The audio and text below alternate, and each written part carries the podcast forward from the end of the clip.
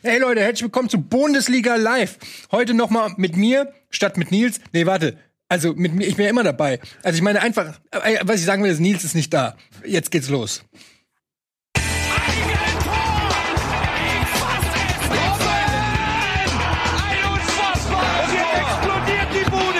Kritisiert mir denn nicht zu viel. Das ist ein guter Mann. Herzlich willkommen zu Bundesliga Live, die einzige Fußballsendung der Welt. Es ist immer noch so, beim Nils bin ich mir mittlerweile nicht mehr sicher, was genau ist. Ist er in Quarantäne? Ist er krank? Ist er im Urlaub? Auf jeden Fall ist er nicht hier und ich wünsche ihm generell alles Gute. Das kann man schon sagen, Tobi, ne? Ja, wünsche ich ihm auch, ja. Auch Wir wünschen ihm alles Gute. Oh. Also, lebt er noch? Sind wir da sicher? Ich bin mir nicht sicher ich glaube schon, ab und zu kriege ich mal so eine äh, Nachricht über WhatsApp, hauptsächlich zum Thema Kickbase. Aber ähm, ich glaube, es geht ihm gut. Es geht ihm gut, aber natürlich fehlt er hier in der Sendung. Wir werden versuchen, ihn so gut wie möglich zu ersetzen. Auch heute haben wir wieder einen Gast, der zum ersten Mal bei uns ist. Da seht ihr ihn schon, Tobi zeigt auf ihn. Ich freue mich sehr, dass er da ist. Heute bei uns Noah Platschko. Herzlich willkommen, Noah. Ähm, vielleicht, äh, Tobi, du hast diesen Gast heute mitgebracht. das mein, nicht, das ist meine Schuld direkt. Das ist dein bester Freund. Vielleicht stellst du ihn kurz vor. Nein, ist äh, ein Kollege von äh, T-Online, Sportjournalist. Ich glaube, du kannst dich selber vorstellen, das ist sehr lächerlich, was wir hier machen. Äh, jawohl, ich bin der Noah, ich äh, komme aus dem Schwabenland, ich lebe in Berlin, wie du schon gesagt hast, Sportredakteur bei T-Online äh, und äh, mal gucken, was ich heute beitragen kann. Und, und Stuttgart-Sympathisant, also VfB-Sympathisant. Ja, 94 geboren, 2007 war da sowas, das war ganz gut. Mhm. Äh, könnte man in den nächsten zehn Jahren wiederholen, aber ich bin natürlich vollkommen neutral. Natürlich. Und, und aber auch Nationalmannschaftsexperte für T-Online mittlerweile. Genau. Ähm, ich werde auch in den kommenden Tagen in Leipzig sein, äh, diese Spiele verfolgen äh, und mal gucken, was dabei rauskommt und wie die Stimmung im Stadion sein wird. Hm. Okay. Wer, wessen Telefon klingelt da? Bei mir hier, bei mir hier im Büro ah, ja. Und da ist Telefone. übrigens Nico Backspin, der gerade extrem angepisst guckt, weil sein Telefon klingelt. Er möchte nicht gestört werden bei der Arbeit. Nico, Nico Backspin. Nee, alles gut. Alles gut, alles Sind gut. Nur ich sitze hier immer im Büro und dann das Team versucht ja schon immer alles leise zu machen, wenn ich dann hier sage, jetzt ist wieder Bundesliga, dann wird hier der Betrieb für 75 Minuten oder 90 Minuten komplett eingestellt. Alle sitzen hier ruhig und haben so Klebeband vorm Mund. Aber ähm, ein Mitarbeiter hatte vergessen, ein Telefon leise zu stellen. Deswegen. Direkt feuern. Ja, ja, habe ich mir Raus auch Raus mit dem. Dieses ähm, miese Schwein. Ähm, ja, genau. Also, aber ich mache das halt nicht wie ihr. Ich schmeiß sie halt nicht immer sofort raus, nur weil sie einmal irgendwie die Tasse nicht äh, sauber gemacht haben. Äh, vielleicht hast du es nicht mitgekriegt. 110 Mitarbeiter, wir haben im Leben noch nie einen rausgeschmissen, offensichtlich. Man kann okay, uns viel vorwerfen, aber dass wir Leute rausschmeißen nicht. Im Gegenteil. Oh, wir versuchen immer ganze Familien einzustellen mittlerweile. Ähm, okay, Leute, wir haben. Aber äh, ich freue mich, ich, ich freue mich, dass Noah da ist, wollte ich nur sagen. Ich freue mich, dass Noah da ist. Wir haben ja immer mal so ein bisschen Austausch ab und zu und so. Ähm, ja, Fußball-Expertise ist da. Endlich, endlich haben wir Gleichgewicht hier. Apropos, ich habe auch was Kleines mitgebracht. Ich bin oh. ja hier im, im, Kinderzimmer meiner Eltern quasi im Schwabenland. Ja. Und da habe ich ein altes Kicker-Archiv gefunden mit folgendem Cover. Vielleicht kannst du dich an diese Zeit noch erinnern. Oh, Torfabrikwerder. Das ja. Ösil? Ja. ja, ne? ja. Das Ösil. Das, das ist war noch Zeit. vom 29. September 2008. Auch sehr gut. Van der Pfad im Interview. Wir sind die Größten und die Besten. Ja, schön. Ah, du machst dich beliebt hier gerade, das weißt du, ne? Ja, nie ist es ja im Urlaub. Ja, ja, ja, ja, ja. ja das ist aber echt jetzt auch schon eine Weile her. Also. Bohr in meiner Wunde. Da muss man schon lange zurückgucken, dass man solche Schlagzeilen über Werder liest, ne? Mhm. Ja, sehr lange. Da, da, kommen wir später zu. Äh, wir fangen an, nämlich natürlich mit dem Spitzenspiel. Äh, Tobi, du hast es so aufgeschrieben. Das war natürlich Bayern gegen Dortmund, oder? Lass uns mit dieser tollen Partie anfangen, denn es war wirklich eine muntere Partie, finde ich. Das war ein munteres Spielchen. Mhm. Äh, hin und her ging's. Am Ende haben sich die Bayern 3-2 durchgesetzt, aber es hätte auch anders ausgehen können. Ich glaube, das ist die Message, die man so äh, vielleicht äh, aus dem Spiel ziehen kann.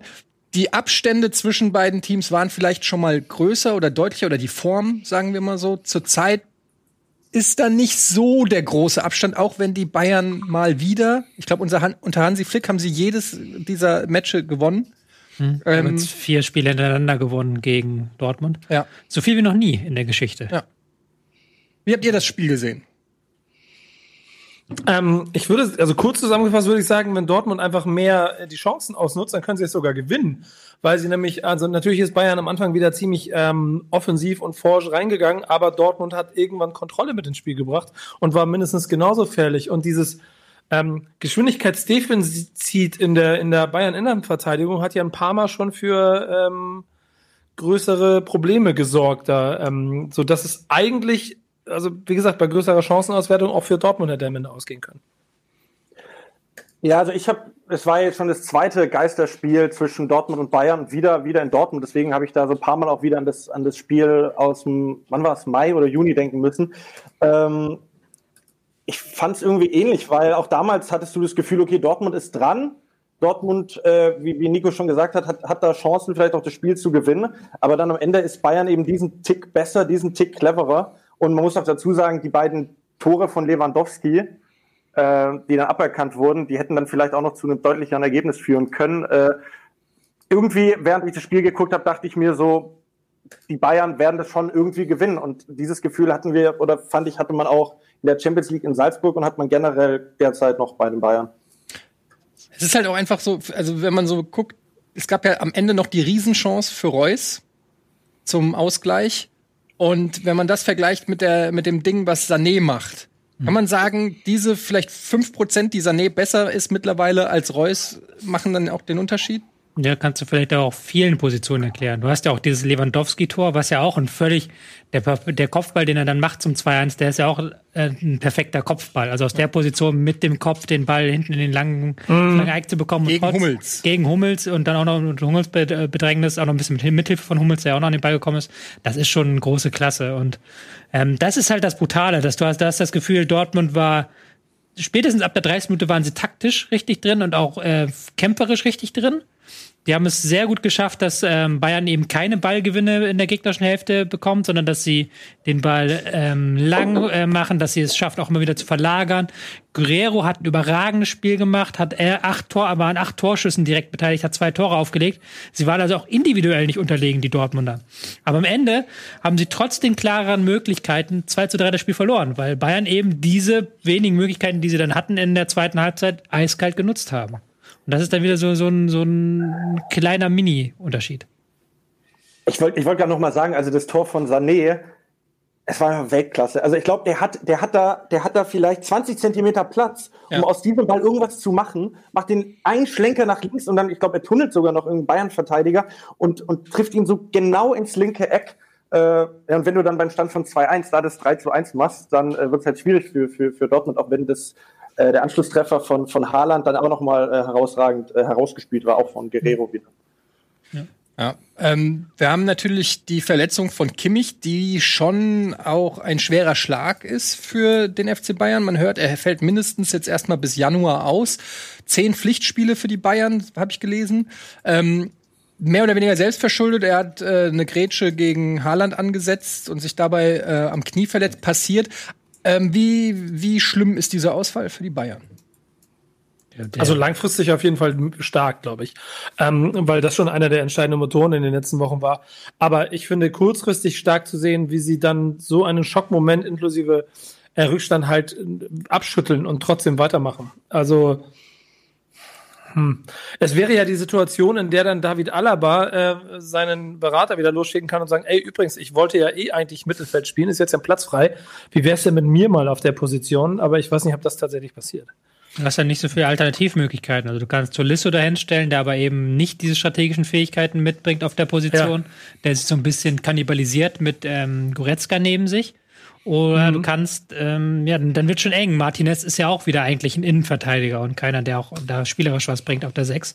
Ja, und also wenn du dann Martinez aber einsetzt, dann hast du hinten ja noch mehr Tempodefizit, ja. als du es jetzt schon hast. Also das ist schon, das ist schon Fund. Ja, Saar kannst du da entscheiden. Das ist halt wirklich, der, da wird es langsam sehr, sehr dünn. Und das ist eine Personalie, die den Bayern wehtut. Also wenn ich gesagt hätte, Lewandowski, Müller, Kimmich, das wären die drei Spieler, von denen ich nicht möchte, dass sie sich verletzen bei Bayern. Ja, nicht nur spielerisch, er ist natürlich auch ein bisschen der Kopf der Mannschaft geworden mittlerweile. Auch der Antrieb, der Motor, die Motivation und so, äh, haben wir schon oft drüber hier geredet. Ähm, mhm. Dass er sehr wichtig ist, auch einfach für dieses Selbstverständnis der Bayern, dieses immer wo siegen wollen und so, das lebt äh, Kimmich ja auch vor. Also es ist auf jeden Fall äh, schon eine blöde Verletzung. Der Kader ist zwar jetzt ein bisschen aufgestockt worden äh, in der Transferpause, aber gerade auf der Position ähm, zumal Goretzka ja auch immer mal wieder ein Wehwehchen hat und ausfällt und so. Also schon blöd. Ich, ich wollte gerade sagen, also unabhängig davon, dass ich Kimmich eigentlich als zukünftigen äh, Kapitän eigentlich auch in der Nationalmannschaft sehe, musst du halt aus Bayern-Perspektive auch langfristig gucken, was das eigentlich bedeutet. Du hast bis Dezember halt immer noch diesen engen Terminplan äh, bis bis Ende Dezember und ähm, je weniger Spieler der FC Bayern zur Verfügung hat, desto weniger kann er dann natürlich auch rotieren. Und was dann manchmal passiert, wenn du eben sag ich mal, müde bist oder eher schwach, das siehst du dann vielleicht auch äh, bei so einem Spiel wie in Hoffenheim, wo dann Bayern auch mal eine, eine 4 zu 1 Klatsche kriegt, weil die dann halt doch nicht irgendwie komplett die Pace auf den Platz bringen können. Und dann, ja, wird, wird spannend zu sehen sein, ob, ob sich vielleicht jetzt noch jemand verletzt und dann haben sie wirklich da hinten Probleme oder ob sie es halbwegs gebacken kriegen vom Kader. Aber ich würde tatsächlich sogar sagen, dass ähm, trotz des Kimmich-Ausfalls kann man ja ähnliche Dinge auch bei Schwachstelle zentrales Mittelfeld über Dortmund sagen. Weil da fand ich, dass Witzel, Delaney waren lange Zeit überhaupt nicht im Spiel. Ich habe das Dortmunder Mittelfeld erst so richtig wahrgenommen, als dann Bellingham ins Spiel kam und dann wirklich äh, Dampf nach vorne gemacht hat. Ähm, das habe ich schon so eine, gewissermaßen als Schwachstelle ausgemacht. Klar, du spielst gegen Bayern und wählst eher eine defensive Variante, aber das ist schon, ähm, wenn du dann ähm, in der zweiten Halbzeit gegen Goretzka und ähm, Tolisso spielst, das ist eine vermeintliche Schwachstelle, du kannst das überhaupt nicht ausnutzen, dann musst du auch über dein eigenes zentrales Mittelfeld so ein bisschen äh, reden. Weil Witzel läuft ja seit Wochen seiner Form hinterher. Delaney ist auch kein Spielmacher. Und dann ähm, da eben nicht auf einen Spieler wie Brandt oder Bellingham zu setzen, das war dann vielleicht ein bisschen zu passiv von. Ja, ich finde ehrlich gesagt ein bisschen schade, dass Dahoud keine Chance bekommen hat, weil der ja auch in der Champions League ein sehr gutes Spiel gemacht hat. Und auch gut in Form, ja. Und ähm, da könnte man auch mal fragen, ob der ähm, dann nicht äh, rein formtechnisch mal eine Chance gekriegt hat, wurde nicht mal eingewechselt. Ich verstehe das halt schon, ich verstehe das aus taktischer Sicht, weil die Dortmunder ja auch sehr viel mit langen Bällen operiert haben. Die haben ja sehr wenig dadurch das Mittelfeld gemacht, eben weil sie Angst hatten vor dem Bayern-Pressing. Aber es ist halt dann schon wieder so ein, vielleicht diesen Mühe zu wenig. Also das ist jetzt auf ganz aller, aller, allerhöchstem Niveau, aber wenn du, glaube ich, zu Hause gegen Bayern spielst in so einem wichtigen Spiel, ähm, vielleicht dann schon nicht erst ab der 30. Minute hohes Pressing, sondern vielleicht schon ab der ersten Minute. So. Aber vielleicht haben sich die Dortmunder auch gesagt, okay, wir haben den Konditionsvorteil, den sie auch hatten am Ende, muss man ja fairerweise sagen. Also die Dortmunder waren am Ende sehr viel frischer als die Bayern. Hinten raus ging bei den Dortmundern mehr. Und das ist ja auch das, was Noah gerade angesprochen hat. Sie haben zwar jetzt diese drei Punkte gegen Dortmund gewonnen, das sind auch sicherlich wichtige drei Punkte, aber aus Dortmunder Sicht würde ich mir denken, okay, wir haben zwar verloren, aber wir haben Kimmich mitgenommen. Ähm, ist, ist aus Dortmunder Sicht, kann sich das langfristig tatsächlich noch mehr rächen als ähm, oder rechnen, nicht rächen, ähm, als als die drei Punkte. Nicht, dass sie das wollen oder so, ne, ich will jetzt auch da nicht irgendwas unterstellen, aber also wie gesagt, ein, ein dünner Bayern-Kader kann sein, dass die schon noch ein paar Federn lassen. Ja, aber man darf ja an der anderen Seite nicht vergessen, jetzt ist er weg und jetzt gibt's natürlich dann noch Spiele in der Bundesliga, die vielleicht noch mal äh, schwierig werden. Da bleibt die Frage, ob es kom zur Kompensation kommt. Für Bayern selber gilt ja aber immer der entscheidende Faktor im letzten Drittel der Saison, wenn sie dann wieder die letzten zehn Spiele einer Saison gewinnen, um 30 Punkte holen und in der Champions League jedes Spiel gewinnen wollen, dann müssen sie da sein. Und bis dahin hat auch Kimmich wieder Zeit, äh, die Verletzungen auszukurieren. Also ich würde dann wiederum den Zeitpunkt der Verletzung im Moment als nicht ganz so schwer gewichten wie vielleicht im Frühjahr. Ich würde auch ich habe noch die Hoffnung, das ist auch meine letzte Hoffnung in Kickbase, bei unserem Kickbase-Liga, wo ich abgeschlagen irgendwie auf dem vorletzten Platz Alter, bin. Ich bin raus. Ja. Ja, gut, dich habe ich gar nicht mehr mitrechnet, ich bin am drittletzten, wenn man so dich mitrechnet. Aber, ich bin Vorletzter, ne? Ich glaube, ich bin 500 ja, du hast Punkte. Du hast ja nur Bremer Spieler gekauft, du Troll, ey.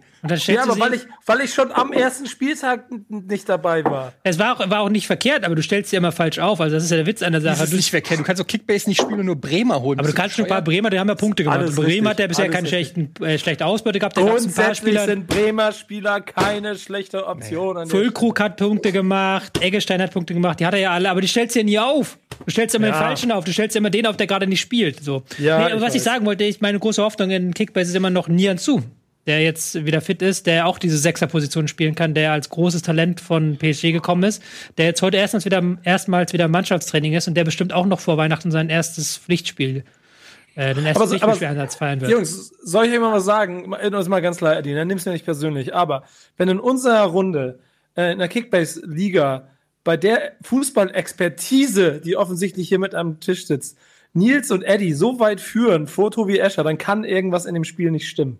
Nee, das glaube ich nicht. ich glaube einfach, ich kann das Spiel nicht. Ich bin, ich bin. Also das für eine Quatschaussage. Also erstens mal nur, weil du weißt, wie eine Doppelsechs. Nur weil du, nur weil du erst nur weil du weißt, wie so eine Doppelsechs rotiert, heißt das nicht, dass ja. du die Formtabelle, äh, dass du auch Manager geschickt. Du brauchst auch, du brauchst auch dieses Fingerspitzengefühl. Weißt du, du kannst, äh, äh jeder ist irgendwie ein Laptop-Trainer. Komm, hol aber mal die Wahrheit liegt auf dem Platz. Du musst auch wissen, wer sind die heiß, wer sind die Young Guns. Ich bin, ich bin vor allen Dingen wirtschaftlich in diesem Spiel sehr schlecht. Also ihr schafft es ja immer irgendwie mit Transfers euch einen Wirtschaftsplus zu machen. Ich habe glaube ich schon wieder 50 Millionen von meinen 200 Millionen Startkapital verbrannt, weil ich einfach irgendwie Brand gekauft habe für viel zu viel Geld oder ja. Also da könnte ich könnte jetzt Stunden über eure Transfers reden, aber ähm, hey, ist egal.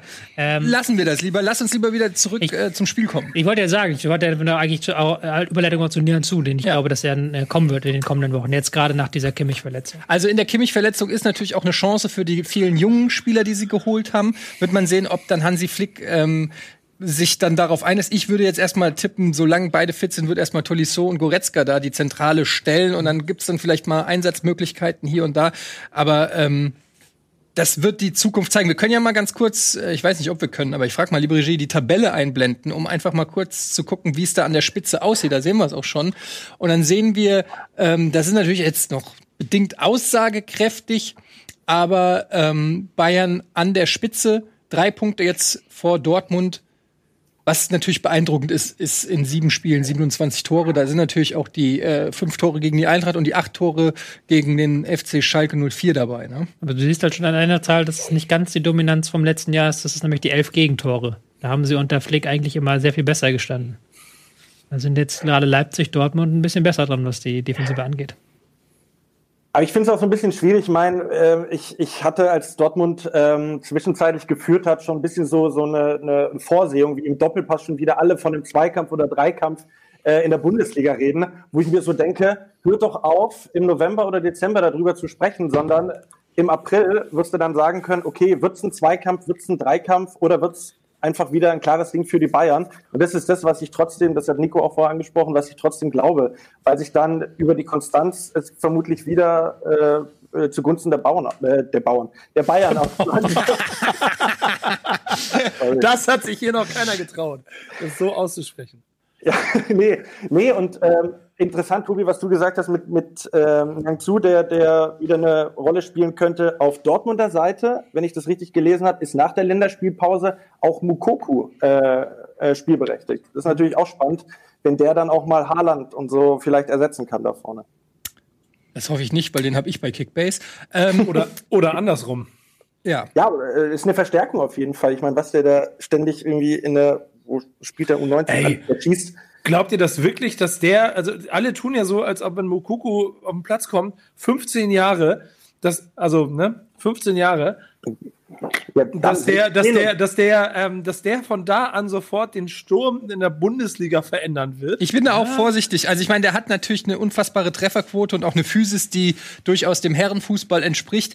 Aber ähm, der spielt gegen A-Jugendliche. Lass ihn doch einmal bitte auf, auf, also. Ich, ich erinnere an Peniel M. Lapper bei Hoffenheim, der hat auch in der Jugend alles zerschossen, weil er einfach drei Koppe größer war. In der Bundesliga hat er auch nicht so viel gerissen. Ich wäre vorsichtig mit dem Hype. Aber ich glaube schon, ich glaube, dass ich, ich da lege ich meine Hand für ins Feuer. Das wird so eine typische Geschichte, der wird irgendwie eingewechselt in der 70. Dann kriegt er den perfekten Pass zugespielt, macht dann irgendwie sein Tor im Debüt ja, und alle drehen durch. Pass zugespielt, mache ich ihn auch rein. Ja, eben. Äh, das, ist, ja, das genau. ist ja das, was man nicht vergessen darf, dass Dortmund ja so eine starke Offensive hat, dass wenn er da im wenn er da wirklich seinen Torriecher behält und im richtigen Moment am richtigen Ort steht und auch seine Schussstärke behält, dann wird er sein Tor machen da. Das ist ja völlig klar. Das ist halt nur die Frage, aber du hast auch gesagt, du hast auch gesagt, du hast auch gesagt, Weghorst macht 25 Tore. Das habe ich gesagt.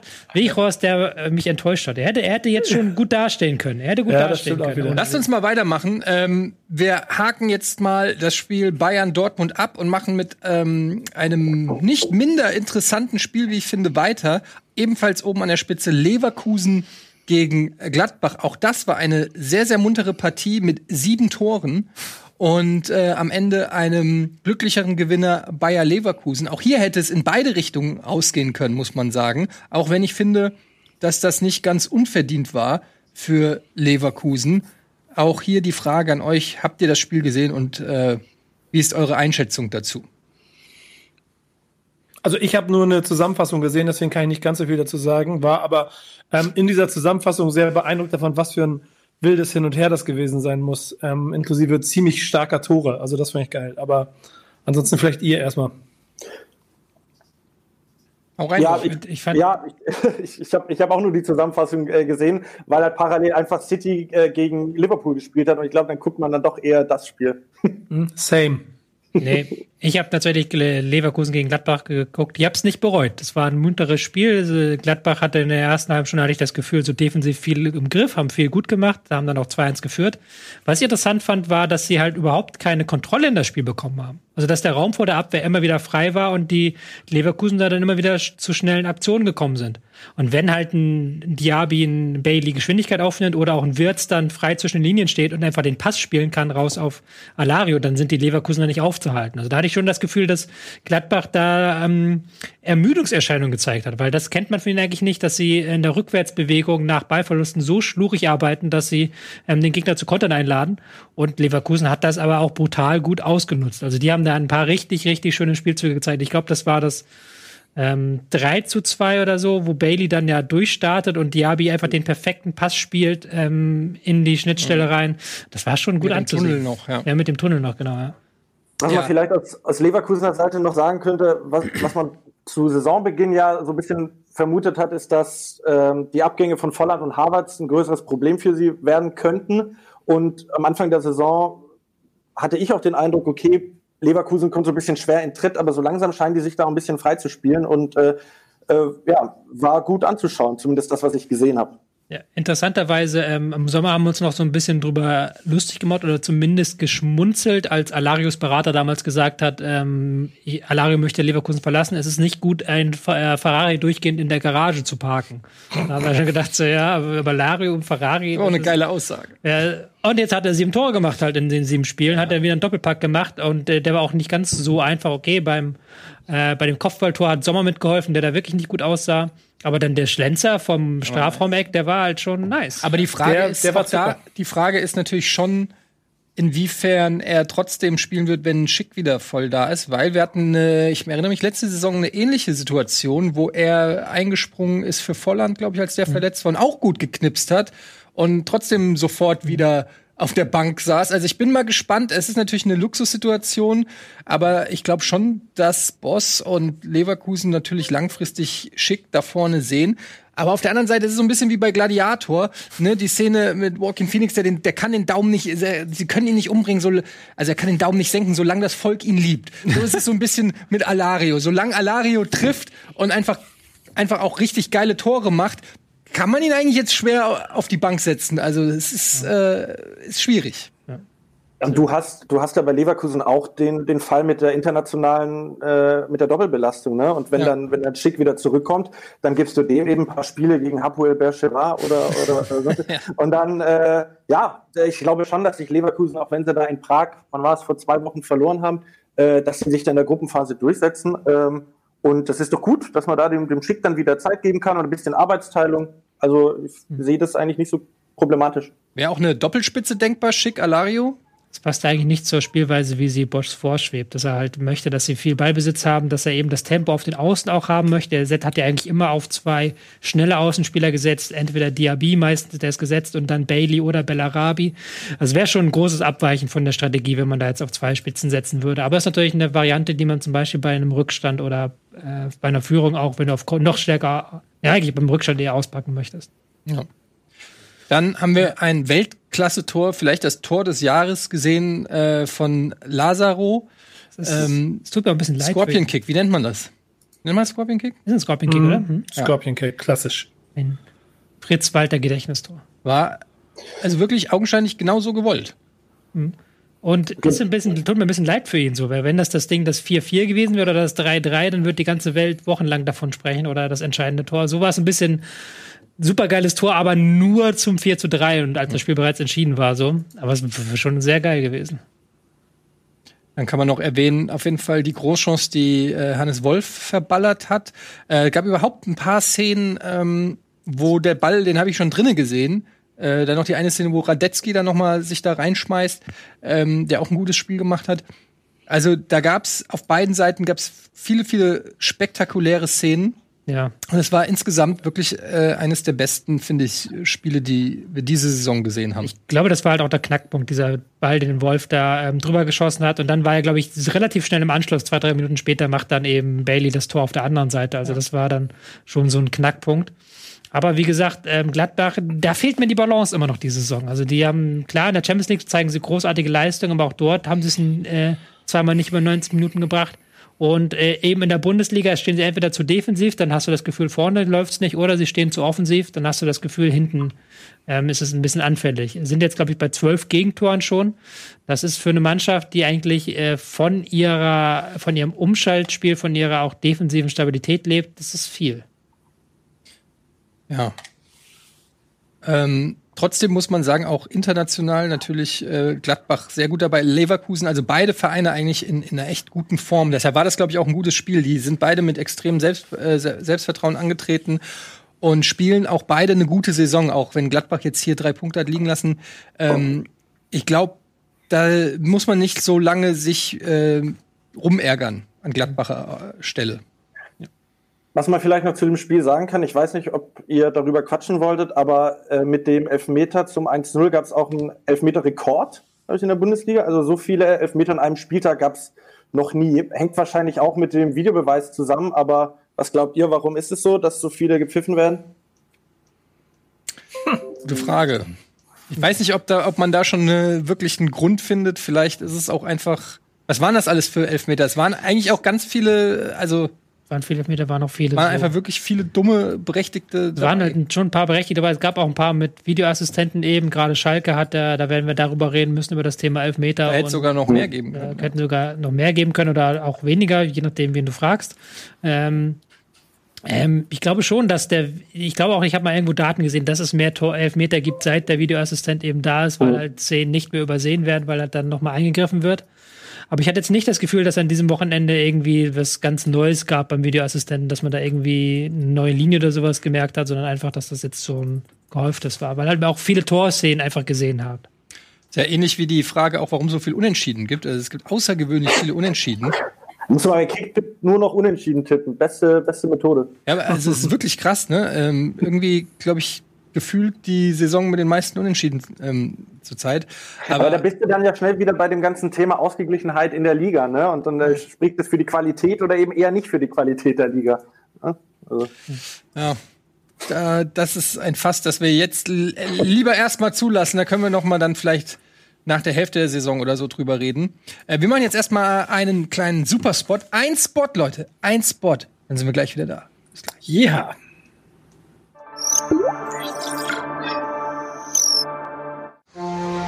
Bitburger. Mit bestem Hallertauer und Bitburger Siegelhopfen. Feinherb, frisch im Geschmack. So gut kann Bier schmecken. Und deshalb bitte ein Bit.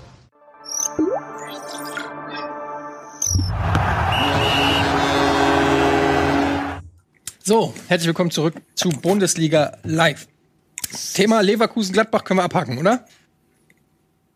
Alles yes, zugesagt. Ähm, auf jeden Fall ein sehr schönes Match und ähm, beide entsprechend erfolgreich auch in die Saison gestartet. Dann machen wir weiter. Wir haben es eben schon kurz angekratzt und zwar der Abstiegskrimi. Wir haben oft darüber geredet in den letzten Folgen, dass das ein richtungsweisendes Spiel ist für Schalke und für Mainz. Ähm, es war zumindest ein Spiel, das äh, durchaus seine Höhepunkte hatte. Du hast es eben schon angesprochen mit den Elfmetern. Es gab äh, viele strittige Entscheidungen. Es gab zwei Elfmeter für Mainz. Die erste nach Eingriff. Und keinen für Schalke. Genau, erste nach Eingriff des Videoassistenten und dann der zweite ähm, ohne Eingriff des Videoassistenten. Das hat sich Schalke bei beiden andersrum gewünscht. Und dann gab es in der zweiten Halbzeit noch eine strittige Szene, als Nia KT, ich weiß gar nicht, wen hat er gefault? Ähm, Kabak? Nee. Ich weiß gerade gar nicht. Nia KT soll auf jeden Fall einen Foul begangen haben. Und da hat aber der Videoassistent dann nicht eingegriffen. Ja, da gab es viel zu tun für Patrick Ittrich, unseren alten Bundesliga-Gast. Stimmt, der war ja auch schon. Das, ja. ja, das Interessante ist, ähm, Schalke und Ittrich haben ja eine Vorgeschichte. Ähm, es war, glaube ich, mal das erste Saisonspiel, oder auch mit dem Videobeweis, also es war das erste Saisonspiel 18, 19, Schalke Wolfsburg. Da gab es irgendwie so zweistrittige Szenen und Schalker sind äh, seitdem, ich weiß nicht, kann der Pillard mal was dazu sagen, aber Schalker sind nicht so gut auf den Ittrich zu sprechen, glaube ich. Ein ähm, Wort von euch, ein Wort von euch und ich, ich, ich schreibe ihm das an der Sprachnachricht.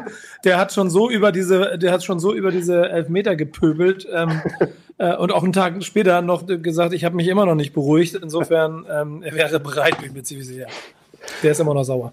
Ja, also die Wut auf den Schiedsrichter äh, auf Schalker Seite war groß und in Teilen auch verständlich, wie ich sage. Ich finde, beim ersten Elfmeter, da sieht man so richtig, wie der Unterkiefer von Burkhardt war es, glaube ich, wieder so wabert. Da war ich dann schon auf der Seite, den, den kannst du schon geben. Der zweite, ja, es war ja fast sogar eher ein, ein Offensivfoul. Also, ja, bitter.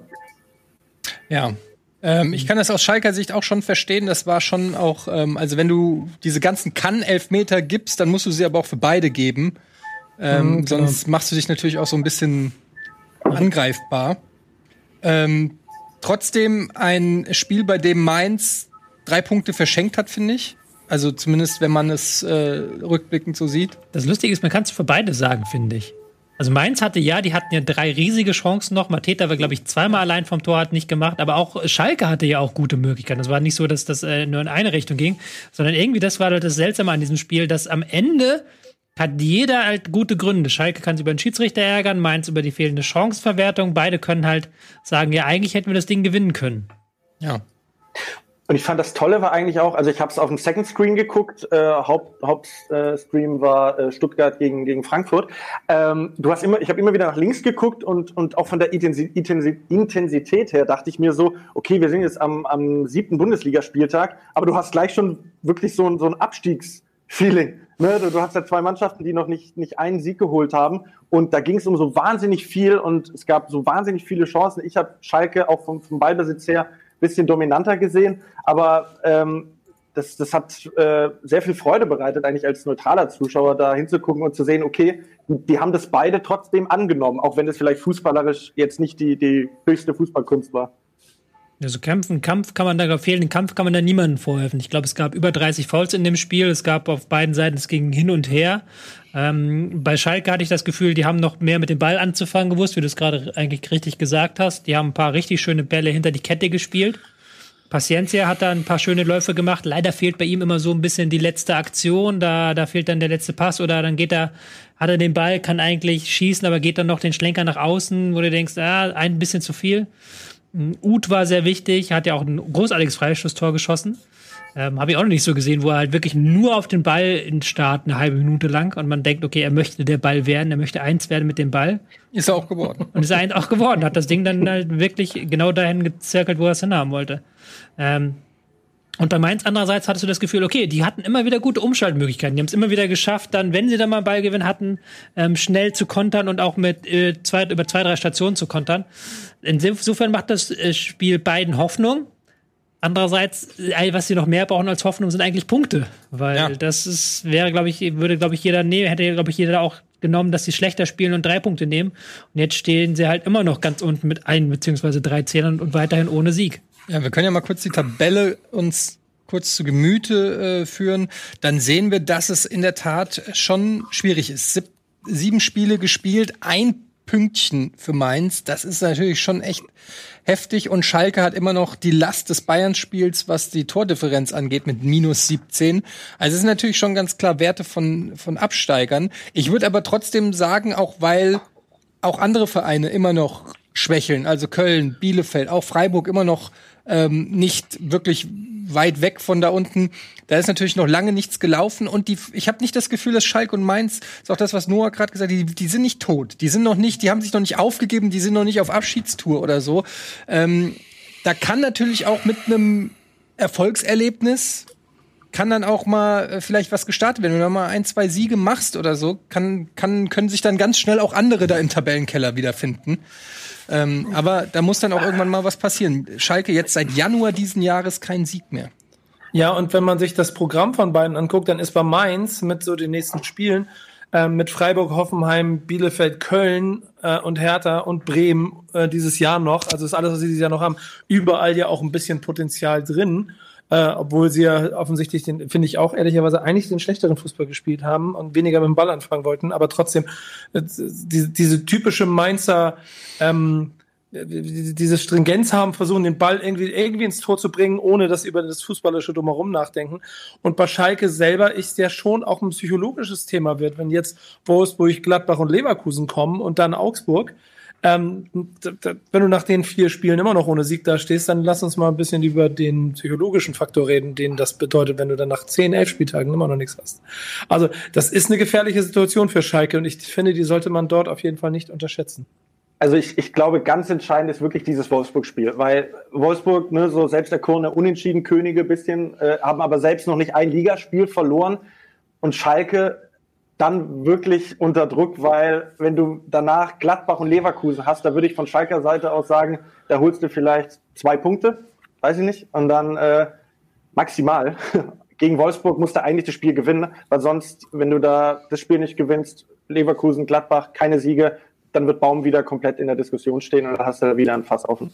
Und, und, vor allen Dingen kann er ja für vieles dann nicht, weil äh, ja. ich weiß nicht, wie ihr das seht, aber sag mal was nochmal dazu, weil ich finde, du siehst jede Woche aufs Neue, dass die individuell starke Spieler haben, aber Teamchemie äh, seit ich da wahrscheinlich allerhöchstens 25 Prozent auf dem Platz stehen, warum auch immer. Und das kriegen sie auch nicht mehr gekittet, habe ich das Gefühl. Ja, ich das glaub, heißt, ich glaube, dass da auch einfach ein Stück weit dann, also das sieht natürlich so ein bisschen so aus, aber da fehlt einfach auch das Erfolgserlebnis. Also das muss man einfach auch sagen, wenn du ein Team bist, das die ganze Zeit keine Erfolge hat, dann äh, sieht das sieht dann auch nicht geil aus. Dann liegst du dir nicht in den Armen und hast die ganze Zeit gute Laune oder so.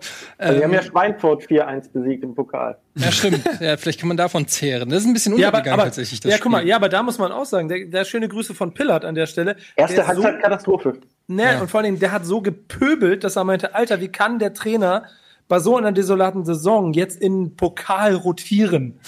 Warum stellt er nicht eine Mannschaft auf, die am nächsten Samstag auch in der Bundesliga irgendwas wegpfeffern soll? Warum rotiert er im Kader? Ähm, also, das schöne Grüße von ihm. Ja, das kann man aber auch so sehen, äh, warum gibt, äh, so gibt er auch mal anderen wieder die Chance, ein bisschen Spielpraxis zu kriegen oder so. Und es mhm. hat am Ende ja auch funktioniert. Also muss man ja auch fairerweise sagen. Das Gute ist aus Sicht von beiden ja, dass du in der Bundesliga so eine ähm, Zweiklassengesellschaft hast. Also dass du wirklich ja, ähm, Schalke hat zwar noch keinen Sieg gemacht, Mainz auch nicht, aber Köln auch nicht. Köln ist ja auch nur bei drei Punkten. Und auch Bielefeld wartet seit dem äh, zweiten Spieltag auf einen Sieg. Also die sind ja auch bei vier Punkten nur. Also ein Sieg und du bist schon wieder vom Abstiegsrang weg. Also es ist nicht unmöglich, diese Aufgabe Klassenerhalt.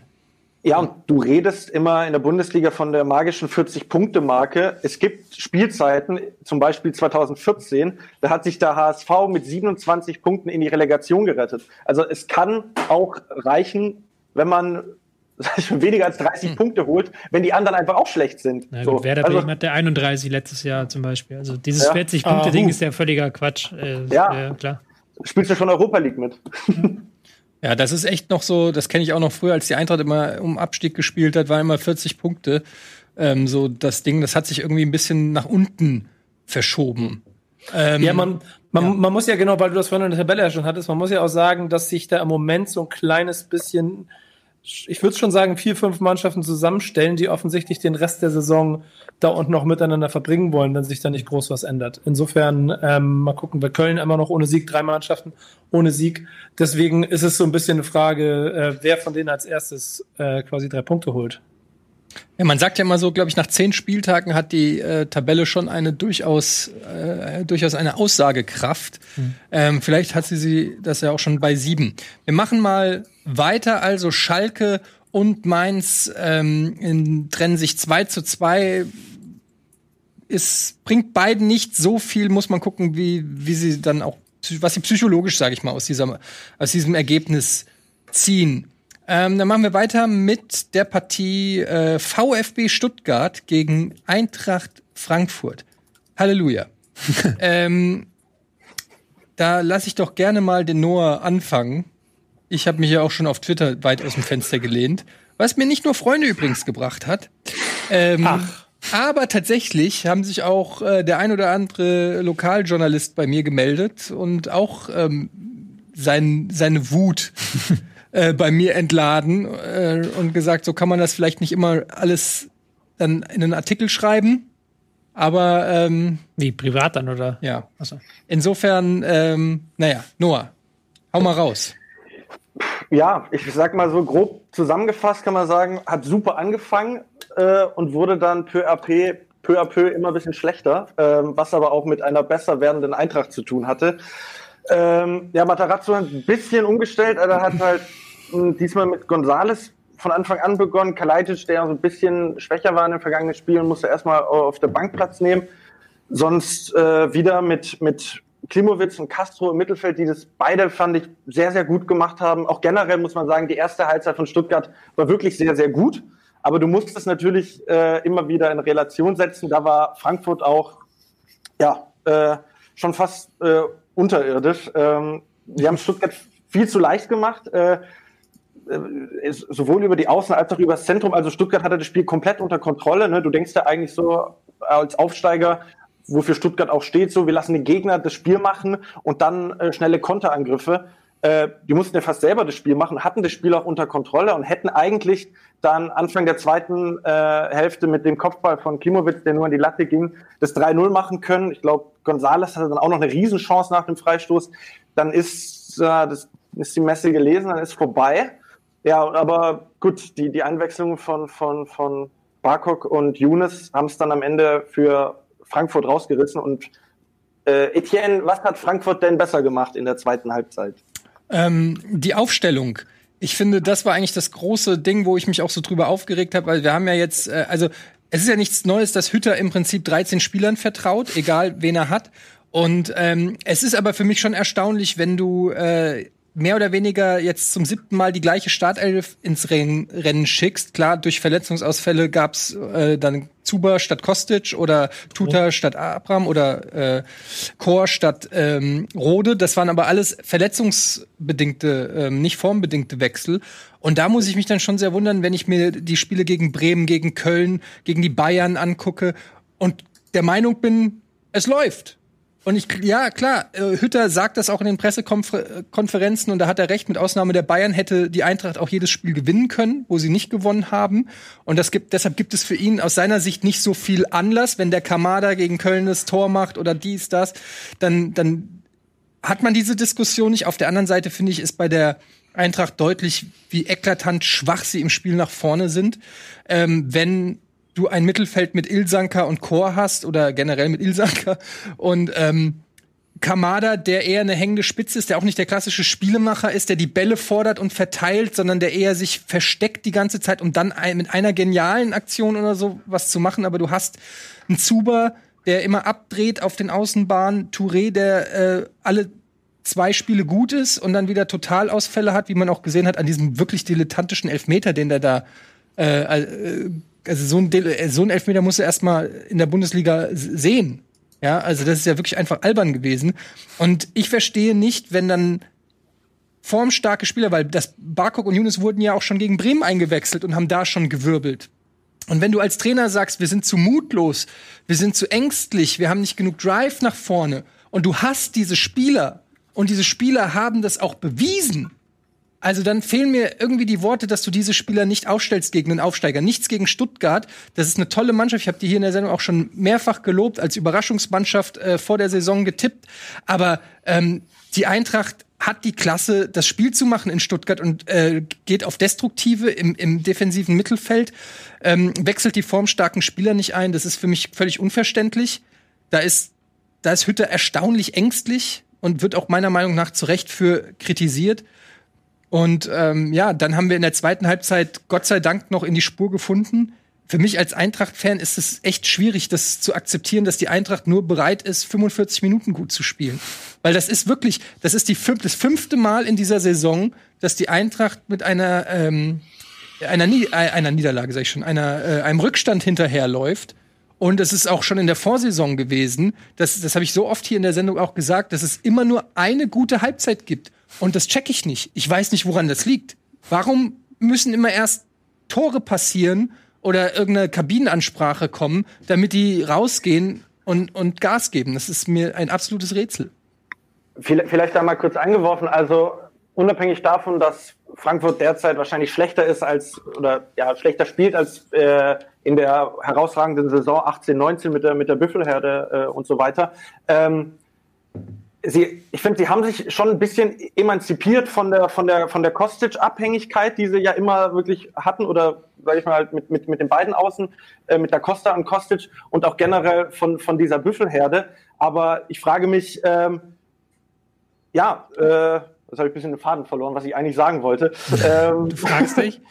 Ja, du meintest, dass sie sich emanzipiert haben, das stimmt auch. Und ich habe auch schon auch gesagt, dass es eine spielerische Weiterentwicklung hier und da zu erkennen gibt. Aber es gibt eben auch eklatante Schwächen ah. vorm Strafraum. Du, du, weißt wieder, was du sagen wolltest. Ich weiß wieder, was ich sagen wollte. Und zwar wollte ich sagen, ich fand, äh, die Eintracht war schon, als sie gut war, auswärts immer nicht so gut, dass man sagt, okay, sie hätten da jetzt unbedingt gewinnen müssen. Zu Hause war sie, waren sie aber immer eine Macht. Und da würde ich dich mal gern fragen, wie, wie, wie groß glaubst du, ist denn wirklich dieser Faktor mit den Fans? Weil es gab diese Spiele gegen, gegen Bielefeld war es, gegen, gegen Köln oder gegen wen war es noch, wo sie zu Hause nicht ähm, haben gewinnen können wo, wo ich mir gedacht habe, weil ich habe auch eine Zeit lang in Frankfurt gelebt, habe die Spiele mitgenommen und dachte mir so, ey, also was, was da die Fans entfachen können, da kann man auch mal Leipzig in DFB-Pokal 2-0 schlagen. Weißt du? Ja, also ich, ich glaube schon, dass das ein Faktor ist, aber ich finde, das kann nicht als Ausrede gelten. Also es ist ein Faktor, dass die Eintracht schon eine Mannschaft ist, die von ihrem Publikum angepeitscht wird. Und ich glaube, wenn, wenn es gibt so Situationen in einem Spiel, wenn dann da der Anschlusstreffer fällt oder so und das und plötzlich das Waldstadion ausrastet und brüllt, dass dann äh, da vielleicht noch mal zwei, drei Prozent mehr rausgeholt werden und dann traust du die, dann gehst du vielleicht auch anders in Zweikämpfe oder so, als du es vielleicht machst, wenn du vor einer Geisterkulisse spielst. Auf der anderen Seite habe ich das auch über Union Berlin gesagt und, äh, und die ballern. Ja, also sorry, es tut mir leid, da muss, äh, das muss dann, das ist auch deine Qualitätsfrage, ja. Dann musst du dich halt selbst motivieren können oder weiß ich nicht was. Es äh, ist auf jeden Fall kein exklusives Frankfurt-Problem, dass momentan keine Fans da sind, die dich anpeitschen. Das haben andere Vereine auch.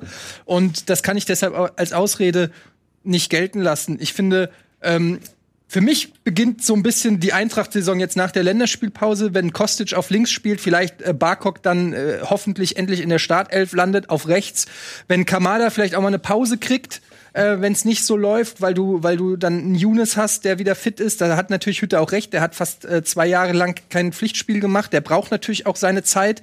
Ähm, und dann sieht man vielleicht auch schon wieder ähm, ein anderes Gesicht von der Eintracht. Das ist zumindest meine Hoffnung. Aber man muss sagen, jetzt kommen die nächsten drei äh, Auswärtsspiele, sind, glaube ich, Dortmund, Leipzig, Gladbach.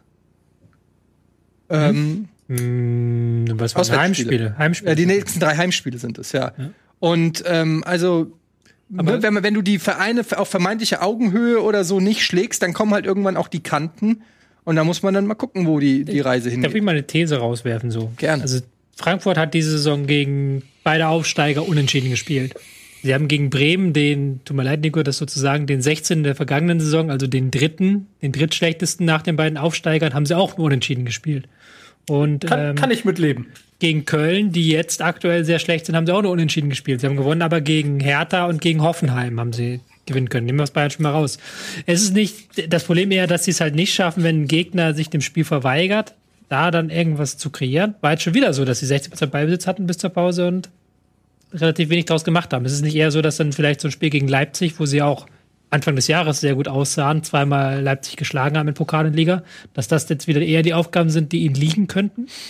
Ja, auf der anderen Seite sind die auch hinten so anfällig, wenn dann da so eine Truppe wie Leipzig kommt, kann es aber auch sein, dass du halt auch richtig auf den Sack kriegst. Also klar tut sich die Eintracht wie viele Mannschaften im Mittelfeld äh, schwer gegen so komplett tiefstehende Mannschaften, aber Stuttgart stand ja auch jetzt nicht, hat sich ja nicht so wie Bremen ja, Stuttgart hat ja nicht den Bus geparkt wie Bremen. Also bei Bremen würde ich zustimmen. Am Ende schon. Ja, am Ende schon, aber äh, ja.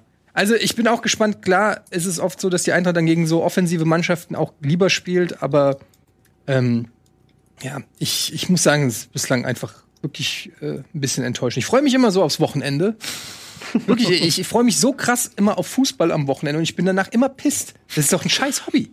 Ja, ähm, ich möchte mal, Eddie, du hast ja von die Heimspiele angesprochen. Was ist denn aber, wenn dazwischendurch noch Union Berlin, Wolfsburg und Augsburg bis Saisonende kommen? Also ich finde ehrlich gesagt, das, das Restprogramm von Frankfurt ist hat schon ganz schön in sich. Also nicht ja. nur die Heimspiele, sondern insgesamt, oder? Ja, absolut. Deshalb sage ich ja, die Spiel, da wo man hätte punkten sollen, hat man es versäumt. Da muss man es ja. halt an anderer Stelle machen. Aber glaubst du ernsthaft, ich habe ja so, einen, so einen blöden Spruch in unserer WhatsApp-Gruppe gemacht, glaubst du ernsthaft, dass an irgendeiner Stelle auch mal der Trainer Diskus zur Diskussion gestellt wird? Oder also bei Journalisten und Fans durchaus. Da ist schon die Kritik mittlerweile relativ harsch. Also ich habe ja. heute so vier, fünf Blätter gelesen. Da wurde schon sehr offensiv Kritik an Adi Hütter ähm, geäußert. Aber ähm, also nein, ich glaube nicht, dass also da würde jetzt, da müssten schon noch einige Niederlagen dazukommen, dass das äh, bei Bobic und Co. ein Thema ist. Ähm, Vor allen Dingen ist es auch bei jedem jetzt so eine Frage des Geldes. Ja, und das ist, das kommt auch noch dazu. Kein, du machst keinen daraus, derzeit keinen Trainer raus, wenn du es nicht musst. Weil er hat auch gerade seinen Vertrag weißt. verlängert und so. Also ich, äh, da, da, das ist, also natürlich, irgendwann kommt immer diese Trainerdiskussion, wenn der Erfolg ausbleibt, aber. Ja, dafür ähm, sind sie auch nicht schlecht genug, muss man fairerweise ja. sagen. Ich meine, du darfst doch nicht vergessen, sie haben eine Niederlage in den, glaube ich, letzten zehn Spielen, das ist gegen die Bayern gewesen. Das ist das, das ist die Krux an diesen Unentschieden, auch bei anderen Mannschaften, ne? Unentschieden ist halt so eine statistische äh, Grauzone. Wenn sie jetzt einmal gewinnen, dann haben sie die letzten fünf äh, Partien äh, nicht verloren und äh, oder haben sie die letzten fünf Partien nicht gewonnen. Also es ist immer so. Ja. Du musst, noch zu früh. Du musst auch gucken, wenn du den Trainer anzählst, ähm, ist überhaupt jemand auf dem Markt, den du stattdessen holen würdest? Und, äh, David Wagner. Ahnung. Ja, wenn du, wenn du dann denkst, okay, äh, du, du, du äh, bist nicht so ganz zufrieden, wen könnte ich holen? David Wagner, Achim Bayerlotzer, Taifun Korkut. Ach komm, bleiben wir doch lieber beim Adi Hütter. So ja. schlecht läuft vielleicht auch gar nicht. Und äh, ja, oder du holst Thomas Bräuch aus der U15 hoch. Wobei, wie gesagt, also es ist. Ui. Äh, ich würde jetzt auch, es ist jetzt sehr negativ, wo wir sind, weil sie verlieren es halt nicht. Sie haben zehn Punkte. Ja. Äh, Union Berlin ist zwei Punkte vor ihnen auf Rang 5. Also da ist halt, selbst die positiven Saisonziele sind ja alle noch erreichbar. Also Und im DFB-Pokal jetzt in Leverkusen. Mhm. Auch geil. Und dann gleich nochmal gegen Leverkusen zur Saison beginnen. Also ich finde das spannend. Ich habe ja vor allen Dingen Frankfurt immer als so eine Mannschaft in Erinnerung. Also zumindest habe ich sie für mich auch diese Saison so abgespeichert, die einfach insgesamt Bären, Bären stark ist und viel, viel weiter oben stehen müsste. Aber du hast schon recht, also jetzt, wo ich mir das eben angeguckt habe, die haben halt zu viele Punkte weggegeben an Stellen, wo sie sie nicht hergeben dürften, inklusive ähm, dem gegen, Spiel gegen Werder Bremen. Ähm, dass das jetzt richtig spielt. Jetzt kommt, jetzt kommt die echte, ähm, wie heißt das, die Standortbestimmung die nächsten ja. fünf Wochen. Ich glaube, ich glaube, das, ich glaube, ihr seht das zu negativ. Ich glaube, äh, Frankfurt will rise again. Weil ich glaube, auch wenn du gegen, wenn du gegen zu Hause gegen Leipzig spielen willst, nach der Länderspielpause, ist vielleicht nicht das Geilste, aber dann spielst du zu Hause gegen Dortmund nach einer Champions League Woche. Du spielst zu Hause gegen Gladbach, nachdem die wieder eine englische Woche hatten. Das ist schon, wenn du gegen die spielen willst zu Hause, dann doch an den Zeitpunkten. Ja, genau. Und das sind dann auch wieder die Momente, wo du wieder wie Phoenix aus der Asche herauskommst und dann die Punkte sammelst.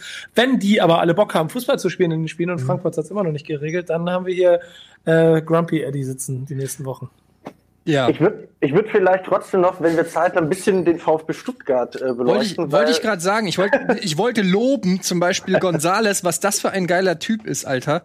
Also ich habe ja immer so den Hype mitgelesen wegen Wechselgeschichte und ich so, ich so, ich kenne den gar nicht. Was wird, was sind da für Summen im Spiel von so einem Zweitliga-Kicker? Wollt ihr mich verarschen? 20 Millionen oder so habe ich da gelesen. Und jetzt muss ich sagen, also der, die Eintracht-Abwehr hat der schwindlig gespielt. Der war nicht zu fassen ähm, ist schon ein ganz okayer Stürmer. Ja, wobei ich tatsächlich auch sagen würde, wo wir vorher beim Thema Emanzipation waren, also in der Zweitligasaison, da war es wirklich so, okay, du bist abhängig von Gonzales, du bist abhängig von, von Silas Wamangituka. Äh, und ich fand, ähm, der war ja, also Gonzales ist ja jetzt erst beim, ich glaube, beim Köln-Spiel wurde er erst eingewechselt. Ähm, Davor hat der VfB auch schon vier Spiele gemacht und hat es auch ohne ihn, fand ich, sehr, sehr gut gemacht. Generell, äh, nachdem man, sage ich mal, als Stuttgart-Sympathisant, äh, obwohl man aufgestiegen ist, äh, ja, gefühlt seit vier, fünf Jahren eigentlich nie wirklich darüber reden konnte, wie, wie, wie gut oder wie, wie attraktiv der VfB Stuttgart Fußball spielen kann, kann man das jetzt endlich, ja. Es ist, die spielen jetzt Stern vom Himmel, ne? Also das kannst du auch nicht als Aufsteiger erwarten. Aber wenn du das eben vergleichst mit, mit der Performance von, von anderen Teams wie Köln, Bielefeld oder Schalke, ist es halt wirklich gut.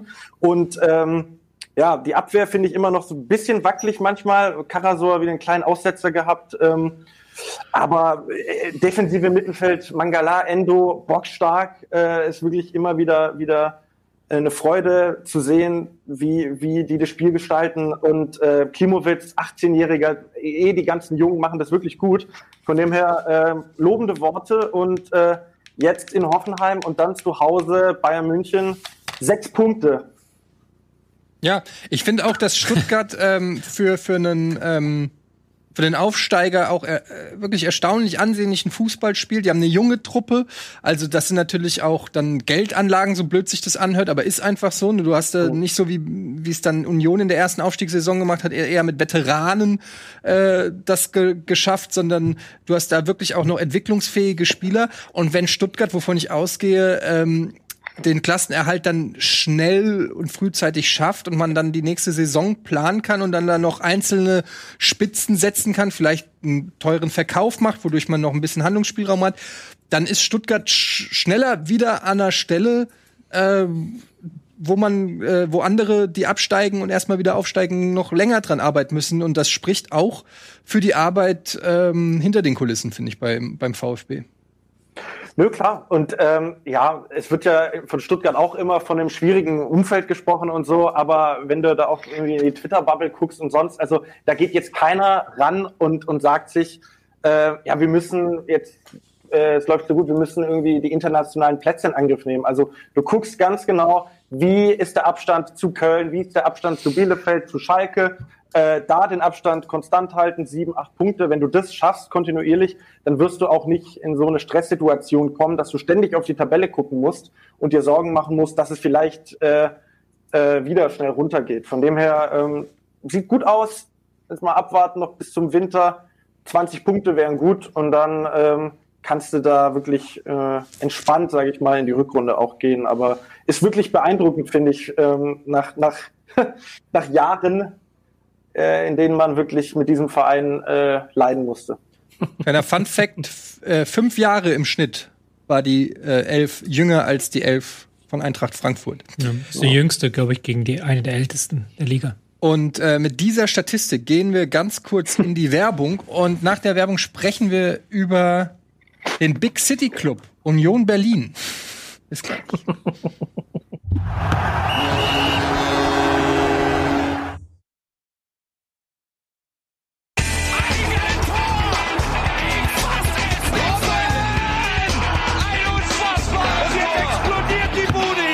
Kritisiert mir denn nicht so viel. Das ist ein guter Mann. So sieht's aus. Und wir machen weiter bei Bundesliga. Ein toller Spieltag. Eigentlich ein guter Spieltag, oder? Ja, ein guter Spieltag, ja. Und ähm, wir kommen auch zu dem nächsten richtig geilen Spiel. Und zwar Union gegen Arminia. 5-0. Ja, muss man auch mal machen, ne? Ja.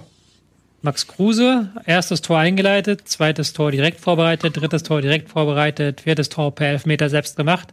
Ist jetzt, glaube ich, mit 16 von 16 verwandelten Elfmeter hat er den Rekord, was die meisten, äh, was die meist, die 100%-Quote mit den meisten Elfmetern angeht, eingestellt. Also rein Elfmeter verwandeln, er ist der alleinige Elfmeterkönig der Bundesliga-Geschichte. Ey, Max Kruse ist der letzte seiner Art in der Bundesliga.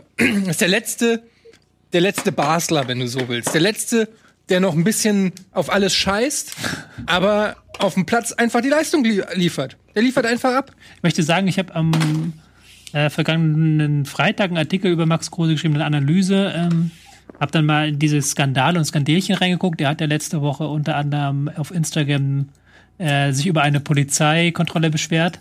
Mhm. Hat gemeint, der Blitzer war zu nah an dem Schild und hat es als Schweine bezeichnet. Mhm was ich auch nicht wusste, das darfst du offensichtlich, solange du nicht den einzelnen Beamten beleidigt. Ernsthaft? Also er hat das, diese ganze Situation als Schweine bezeichnet und dann ist es eine Beleidigung. Diese Situationen sind ein Arschloch. so, das, scheint, das ist der O-Ton von Max Kruse gewesen. Das scheint so, hat, den, hat er sich wieder mit der Bilderzeit angelegt und ähm, diese Geschichte vor zwei Wochen, das hatte ich ja auch nur so halb mitbekommen, wo er ja auf Instagram seine Fans aufgefordert hat, ihn in Magic Towers zu besiegen. Wer ihn besiegt, kriegt. Das ist Magic Towers. Ja, das habe ich mir auch gefragt. Ich dann, er hat es auch gefordert, gesagt, er ist der weltbeste Magic Tower Spieler. Wenn irgendjemand in der Shisha-Bar ihn besiegt, kriegt er 50 Euro. Und ich dachte halt, das ist irgendwie so ein cooles neues Jugendspiel. Das ist solitär. Er hat einfach mal cooles, auf. Cooles neues Jugendspiel. Ja, Magic Towers gibt da so. Und das ist im Endeffekt nur eine Solitär-Variante. Der hat quasi Leute gesucht, die mit ihm Solitär spielen. Äh, das ist das hat schon ein ganz ja eigenes Level so, Das ist ja schön die spießige alte Schule. Ja, in der Shisha-Bar, also so, an so, so, so einem Tisch, ja. wo du halt dann Spieler auswählen kannst. Ich weiß nicht, ob du das kennst. Aber letztendlich, als Trainer sagst du dir, mir ist eigentlich scheißegal, was der in seinem Privatleben macht. Wenn er so spielt, wie er zurzeit bei Union spielt, äh, von mir ist doch Keine Ahnung. Ich wollte nur sagen, wenn, wenn du mal Lust hast, Max, wir spielen hier bestimmt, machen bestimmt ein Let's Play mit dir von Magic Towers, wenn du mal Lust hast. Magic Towers Let's Play auf Rocket Beans. Nico, nee, mach mal klar. Ja, alles klar, gehe ich weiter. Der entscheidende Punkt ist doch eigentlich, dass äh, das, was du gesagt hast, Eddie, und zwar, dass äh, solange er auf dem Platz das macht, was er machen soll, dann ist es alles gut. Dazu gehört ja aber auch, dass ein Verein ähm, Bock darauf hat, den Spieler so zu nehmen, wie er ist, um ihn dann so ein bisschen durch das Ganze durchzutragen. Und ich habe das Gefühl, dass sie bei Union Berlin ziemlich schnell verstanden haben, worauf sie sich einlassen, vielleicht von manchen, von mancher Wucht der Medien dann noch ein bisschen überrascht waren, aber insgesamt ist so wegdiskutieren, weil sie alles, was da jetzt auch passiert ist und wo dann ja auch manche Zeitungsskandale draus machen wollen, ähm, auf jeden Fall immer so abmoderieren und sagen, ja, lass mal über Fußball reden. Und dann spielt er halt Fußball und holt jetzt jeden Spieltag drei Scorerpunkte, was er nicht die ganze Zeit machen wird, aber zeigt einfach im Moment sehr, sehr, sehr gute Leistungen, weil sie ihm da bei Union Berlin offensichtlich den Freiraum geben zu sagen, nee, Max Kruse, sei mal Max Kruse und dann ist gut.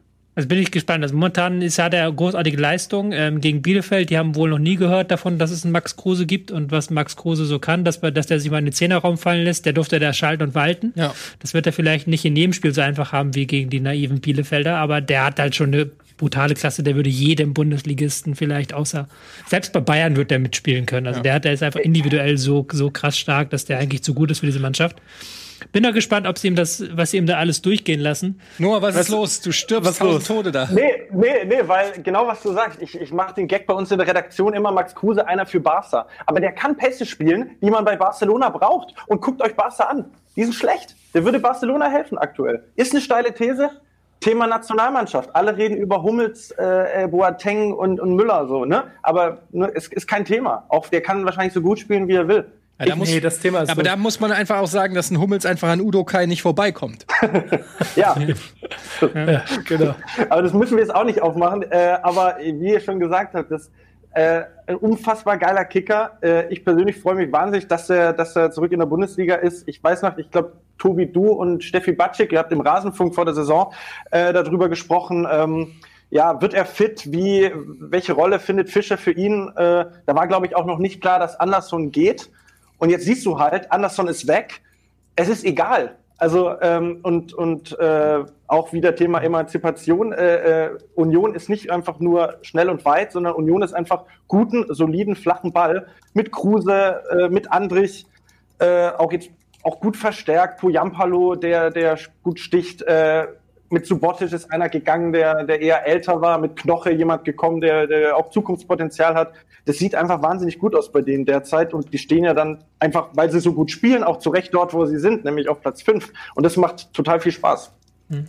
Ich würde dann nochmal rausheben, dass sie halt nicht nur eben, ähm, dass sie halt nicht nur eben Kruse gekauft haben, sondern halt auch ein ähm, Knoche hinten, der auch bei vielen anderen Bundesligisten spielen könnte, der da hinten wirklich einen sehr soliden Stiefel macht, der da sehr solide rausspielt. Sie haben Schlotterbecks getauscht, um da auch nochmal einen, äh, einen Stabilitätsfaktor reingebracht. Also die sind auf allen Positionen. Geraldo Becker kann man an der Stelle auch ja. mal erwähnen, auch äh, ein ja. Topspiel gemacht. Mhm. Äh, gerade auch im Zusammenspiel äh, mit Max Kruse. Was mir aber auch aufgefallen ist, ist bei diesem Spiel, was du gerade schon gesagt hast, ähm, so ein bisschen äh, bös äh, bös gesagt, aber natürlich auch vollkommen richtig.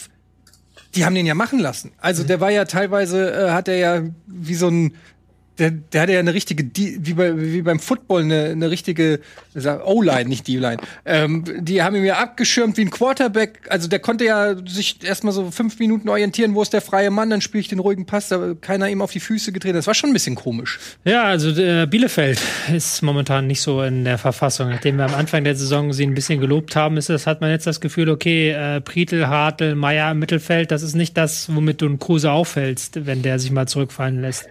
Und, und Ortega hatte auch einen ziemlich schlechten Tag. Ja. Hm. Hat die kurze Ecke da beim, was das war, das aber auch schon das 5-0 dann, ne? Auch das ähm, 2-0, wo Andrich ja. so hoch schießt, den muss er nicht reinlassen und beim, ich glaube beim 3-0 genau war es die kurze Ecke, dann 11 Meter und dann 5-0 noch.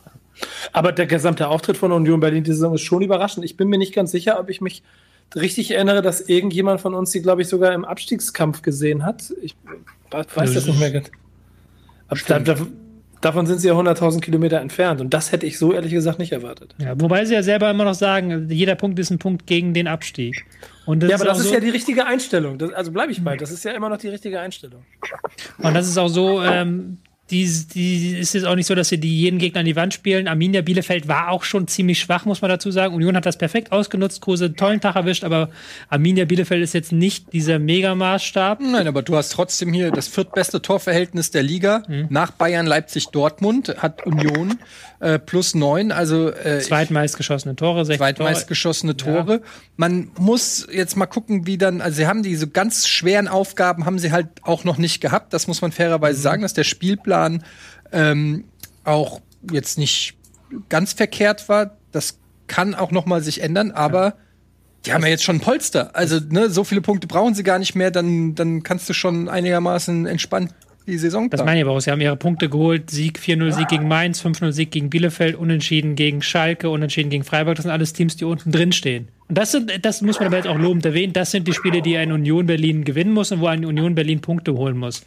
Aber das kann natürlich auch schnell wieder umschlagen, wenn sie jetzt dann, also zum Beispiel gegen Frankfurt kann ich mir sehr, sehr gut vorstellen, wie sie halt da mit ihrer Spielweise an diesen körperlich robusten Frankfurt dann einfach ab, abprallen. Aber ich finde, du kannst da auch sehr schön die Parallele ziehen zu, zum SC Freiburg vergangene Saison. Mhm. Wenn ihr euch erinnert, du, Freiburg war auch, glaube ich, am siebten oder achten Spieltag hatten die die Chance, temporär äh, die Tabellenführung zu übernehmen, waren da lange auch bei den Champions League-Rängen, Europa League-Rängen mit drin, was aber auch dem verhältnismäßig leichten Auftaktprogramm geschuldet war. So, du hast aber natürlich als so ein Verein wie Union und Freiburg, wenn du in einfacheres äh, Auftaktprogramm hast und das dann meistert, eben schon dieses Polster und nicht mehr diesen Stress, dass du sagst, okay, scheiße, wir stehen hier nach drei, vier Spieltagen hinten drin, wir kommen da nicht mehr raus und dann gibt's Unruhe im Verein. Und das ist jetzt der Vorteil, den Union hat, aus einer lockeren Ausgangsposition gegen vermeintlich stärkere Gegner zu spielen. Absolut, also gerade wie du sagst, auch fürs Selbstvertrauen ist das enorm wichtig, dass du nicht immer in diesen Drucksituationen bist und das haben sie sich aber selbst erarbeitet, da haben sie sich ja. rausgearbeitet und deshalb ähm, ist das momentan, und das war gar nicht so äh, spaßig gesagt, mit der Big City Club, weil ähm, wenn momentan ein Verein in Berlin wirklich von sich reden macht, auch wenn Hertha ein gutes Spiel diesen Spieltag gemacht hat, dann ist es wirklich Union. Ähm, und es macht einfach wirklich auch Spaß, dieser Truppe zuzugucken. Es ist ein bisschen schade, wie gesagt, auch hier, dass keine Fans dabei sind, weil das ist auch ein Hexenkessel und ähm, die, die wird man auch gern sehen, die Eisernen, die, die Fans, finde ich dann. Das macht schon Spaß, da auch immer zuzugucken, wenn da was ist. Hm? Ja, ich, ich, hatte das große Glück äh, letzten Sommer, beim, ich wohne ja in Berlin und beim 3 zu 1 gegen Dortmund hat, glaube ich, 40 Grad gehabt und so. Das war schon beeindruckend, ne? was, was die Fans dann, das war natürlich erst das zweite Bundesliga-Heimspiel äh, an der alten Försterei. Ja, das, das fehlt. Das war schon stark. Dann machen wir weiter und kommen jetzt, lieber Nico, zur äh, Partie äh, FSV Mainz 05 gegen Okay, wir kommen auf die. Wir, wir, wir reden über Werder Bremen gegen TSG Hoffenheim. 1 zu 1. Wer hätte es gedacht, Werder Bremen spielt unentschieden? Gegen Köln. Oh, was? Wo bin ich denn hier? Bin ich bei den falschen News?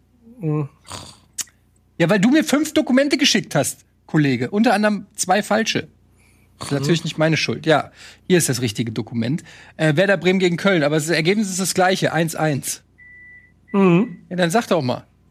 Also, das Einzige, was mich an dem Spiel so ein kleines bisschen gestört hat, ist ehrlicherweise, dass ähm, meine Voraussage mit Bremen gibt auch in diesem Spiel wieder dem Gegner den Ball, nimmt 30 Prozent Ballbesitz und wartet, bis sie was machen, nicht aufgegangen ist, weil Köln halt noch weniger Fußball spielen wollte. Ähm, ist zwischendurch natürlich äh, gerade am Anfang auch so, ein, das ist kein schöner Fußball. Punkt eins, muss man klar machen. Bremen will auch keinen schönen Fußball spielen gerade.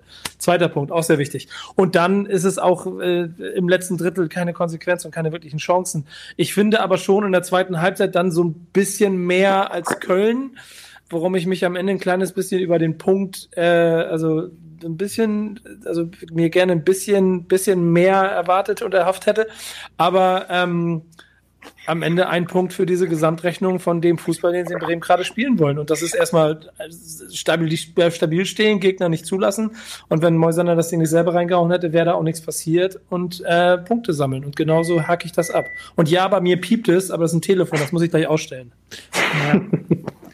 Ich bin froh, dass du als natürlich als Werder-Fan durch die vergangenen Monate so gestählt bist. Das, war, das, das, für dich hat die hat's wehgetan, Tobi. Das, war, also das, war, das war halt wirklich eines der grausamsten Spiele, was ich in den letzten Jahren der Bundesliga sehen durfte. ja, genau. Also einfach äh, die Woche davor Bremen gegen Frankfurt gucken können. Nee, das war nicht. Ja. Ich gucke ja jedes Bremen-Spiel das, das, war nicht ansatzweise so grausam wie Bremen gegen Köln, weil Köln. Stimmt. Ja, du hast recht. Ich habe es auch geguckt. Jetzt erinnere ich mich wieder. das, war, das war dieses Spiel, habe ich auch auf Twitter. Das ist echt unglaublich gewesen. Dieses Spiel. Ja, weil, aber könnte ich noch daran erinnern, wie ihr beides geguckt habt und ich an weißer Voraussicht es nicht geguckt habe, weil ich wusste, was da kommt. Die halt einfach 90 Prozent Passgenauigkeit hatten, die Bremer, und halt hinten den Ball zehnmal hinhergespielt haben. Und Köln ja. einfach, die haben wirklich hingestellt, nichts gemacht. Also die Köln hat ja nie ein Tor schießen können, wenn Moisander das Ding nicht ins eigene Tor schießt, weil die einfach überhaupt nichts mehr gemacht haben, überhaupt nichts offensiv gemacht haben. Aber Bremen hat ja auch nach wie vor Angst und will ja bloß keinen Fehler machen und damit irgendwie vermeiden, an der Stelle irgendwo Lücken zu lassen, dass Köln in die, in die Chance kommt, diese ein, zwei Chancen ja. zu kriegen, um dann das Tor zu machen. Wobei und mittlerweile aber sieht das halt ganze, so aber auf eine ganze Saison gerechnet kann das ja nicht der Plan von Bremen sein, weil das geht ja nicht gut. Also nee, ähm, definitiv nicht. Das, das, aber wird, das wird nur nach hinten losgehen, wenn da nicht auch irgendwo eine spielerische Entwicklung noch stattfindet. Und ich weiß halt auch nicht, ob das. Ja, aber gib dir noch mal Zeit. Also. Ob das nicht, ob das alles über Angst erklärbar ist, weil es ist schon ein qualitativ äh, ein großer Unterschied zwischen der Abwehr, die ganz okay ist bei Bremen. Du hast vorne mit Sarge einen Stürmer, der sich, ähm, der sich aufopfert. Du hast mit Bittencourt einen Mann, der immer einen besonderen Moment hat. Und dann hast du halt ein Mittelfeld, das besteht Linksverteidiger im Boom, der halt immer da spielt, wo er gerade aushelfen muss. Du hast Groß, großartige Geschichte, dass der spielen darf, dass er auf seine alten Tage kommt, aber da merkst du halt, dass der vor, bis vor kurzem in der dritten Liga gespielt hat, der spielt ja nicht den genialen Pass im Mittelfeld. Eggestein, mhm. der irgendwie jetzt seit äh, gefühlt alles machen muss im Mittelfeld und Selassie auf rechts, da ist halt niemand dabei im Mittelfeld, der irgendeine, irgendeine überraschende Aktion macht, der deine Mannschaft in irgendeiner Form auch gegen einen Gegner, der tief gestaffelt, gut gestaffelt ist, ähm, der den auseinanderspielt. Also das ist schon, glaube ich, ähm, so ein ja, aber Leute, Leute, mal ganz, ja klar, mal, klar, wo kommt Bremen her? Mal ganz ernsthaft, wo kommt Bremen her? Ja. Wie sieht die finanziert die die die die Stadion GmbH und Coca GAG, keine Ahnung, wie die heißt, die ist kurz vor der Insolvenz. Der Verein ist echt gerade hat ein richtig großes Problem finanziell. Das heißt, da ist gar keine Möglichkeit. Dann ist dieses einzige Tafelsilber, was du hast, im Moment eher Messing, Messingfarben und will auf der rechten äh, Außenbahn nicht Fußball spielen. Das heißt, du musstest Klasen das Herzstück irgendwie verkaufen, damit du die Saison über irgendwie ja. finanziell sichern kannst. Und dementsprechend spielst du halt Fußball auf dem Niveau von einer Mannschaft, die erstmal nur nicht verlieren will. Aber, und das ist der entscheidende Punkt zu, zu zum Beispiel vor vorletztem Jahr, da waren sie genauso, aber da haben sie dann immer Nackenschläge gekriegt. Und dieses Mal sammeln sie aber die Punkte. Und deswegen bin ich, ich bin voll bei euch. Das sieht alles beschissen aus, ist alles richtig. Aber lasst die mal bitte so gesichert in die, in die Winterpause kommen. Nee, dann sind wir schon einen Schritt weiter. Ja, das, das glaube ich dir, das glaube ich dir auch. Es ging mir nur darum, dass ich glaube, das ist nicht Angst. Ich glaube nicht, nee, dass da, ich, ich, glaube nicht, dass jetzt Bremen zwei Spiele gewinnt und dass sie dann besseren Fußball spielen. Ich glaube schon, dass diese Mannschaft nee, äh, wirklich ähm, nicht viel mehr drauf hat. So. Ja, safe. Wie du das, gesagt, das war richtig süß. Wie Tobi hat das gerade so gesagt. Ich weiß nicht, wie ich es dir sagen soll, aber ich glaube, ich glaub, die Tobi, sind nicht Tobi, besser. Tobi, Tobi, Tobi. Tobi, ich weiß es. Mach dir keine Sorgen. Ich sehe das ganz genauso. Ich hoffe sehr, dass sie es irgendwie hinkriegen, diese ganzen jungen Talente, die da rumwuseln, dass sie die irgendwie auf Niveau kriegen, damit die dann vielleicht in der Rückserie oder nächste Saison ähm, äh, Fußball spielen. Diese Saison geht es einfach nur darum, besser zu sein als die Graupen, die da immer mit dem Keller rumlaufen. Aber Nico, du, ich glaube, Werder hat jetzt vier Spiele hintereinander 1-1 gespielt, oder? Hey, wir sind seit sechs Spielen ungeschlagen, möchte ich an der Stelle mal betonen. Sehr gut, äh, sehr gut, Glückwunsch. Nee, aber ich, also, äh, wie, mit welchem Gefühl gehst du daran? Also denkst du dir da wirklich so, okay, äh, in der vergangenen Saison hätten wir das Spiel verloren, also ist gut? Ja. Okay. Ja, safe, Nein. genau das. Ey, guck dir doch mal die letzte Saison an. Da würde Bremen immer Fußball spielen und da war der Kader jetzt auch nicht viel, viel stärker, mhm. aber hat sich wahrscheinlich stärker gedacht. Und dann kriegst du halt irgendwie in der 92 Minuten von Paderborn zu Hause das 0 zu 1, nachdem du dich 90 Minuten lang im Kreis rum. Ja, das ist 150 Jahre weg. Da können wir uns, da können wir uns über, über, über die Jahre danach und ja, und Champions League Gelder, alles verbrannt, das ist alles, äh, alles Scheiße von gestern. ähm, wenn wenn du es nicht schaffst, in der, in der Sommerpause ähm, ähm, im Rashica für zumindest zweistelligen Millionenbetrag zu verkaufen, weil angeblich nur einstellige Millionenbeträge verdingst werden, weil alle wissen, dass Bremen Geld braucht, dann ist die Situation so scheiße, wie sie ist. Und, und da bin ich jetzt Realist genug geworden. Und jetzt haben wir so auf Bremen geschimpft. Aber man muss nochmal dazu sagen, sie haben gegen Köln gespielt. Köln noch sieglos seit 17 Spielen oder was weiß ich. Ähm, ist, ist aber dann trotzdem, die kommen halt nach Bremen. haben halt ein Mittelfeld mit Özcan, Drexler, Duda, was ja eigentlich Leute sind, die auch ein bisschen kicken können. Sie haben mit Anderson einen Stürmer, den, wenn du eine Flanke reinschlägst, der dann auch mal eine Flanke reinmachen kann. Die haben sich halt, die haben halt nichts gemacht. Also die haben sich halt wirklich von der ersten Minute zur letzten Minute hinten reingestellt und gar, äh, gar, gar nichts gemacht, weil die halt. Ja, die hatten Angst. Die hatten Angst. Aber ja. na, da bin ja. ich aber auch bei einer ähnlichen Einschätzung. Also da halte ich, da weiß ich nicht, ob du den Kader auch so ein bisschen überschätzt. Ähm, zu sehr viel mehr spielerischem Vermögen würde ich jetzt Köln da auch nicht. Du hast, du hast halt für Limnios hast du für die Außen gekauft, der ja auch ein 1 gegen 1 gehen kann. Du hast Restbescheid, du hast Geschwindigkeit. Du könntest halt irgendwie mal gucken, dass du Anderson eine Flanke und nicht nur einen hohen Ball zuspielst. Das hat Union, der hat Union letztes Jahr fast im Alleingang in der eigenen, in der ersten Liga gehalten. Also, dass, dass Anderson ein bisschen mehr kann, das, das hat er, glaube ich, bewiesen. Von daher, das ja. klar ist von den Umständen wieder geschuldet, aber da fehlt mir jetzt nach diesem Spiel jede Fantasie, wie das noch irgendwie weiterentwickelt werden soll, dass da Punkte rauskommen. Ja, aber das Schöne, das Spannende daran, also, Entschuldigung, mach du mal erstmal. Nee, ich wollte nur sagen, die spielen jetzt gegen Union und gegen Dortmund, ne, was auch nicht so leicht ist. Und, und genau, man muss sich immer vor Augen führen, und das war das, was ich am Anfang schon meinte, als wir da von Mainz und Schalke gesprochen haben. Ähm, und das ist so halb Bremer Sicht, halb Liga. Da, da unten stehen jetzt, Freiburg, Freiburg schafft es ja nicht mehr, das, was sie letztes Jahr mit Leichtigkeit gemacht haben, zu spielen. Das heißt, die werden in Probleme kommen, bin ich mir sicher. Und darunter stehen vier Mannschaften, die alle im Moment keinen Fußball spielen und man nicht genau weiß, wie sie da unten nicht rauskommen sollen. Zwei davon werden aber nur abgehen. Das heißt, es wird da unten so desolat weiterlaufen. Und das wiederum aus Bremer Sicht heißt, im Moment hat man ein bisschen Vorsprung auf vier Mannschaften, die noch schlechter sind. Und ja, ich kriege das hier im Chat auch mit. Ich lese den nebenbei und ihr könnt mich alle gerne dafür dafür anzählen oder was auch immer. Ja, Bremen hat mal tolle Zeiten gehabt, aber man muss ja auch realistisch genug sein, ähm, wenn man sich das Ganze mal anguckt, wie desolat es im Moment um Verein, äh, Finanzen und Kader bestellt ist.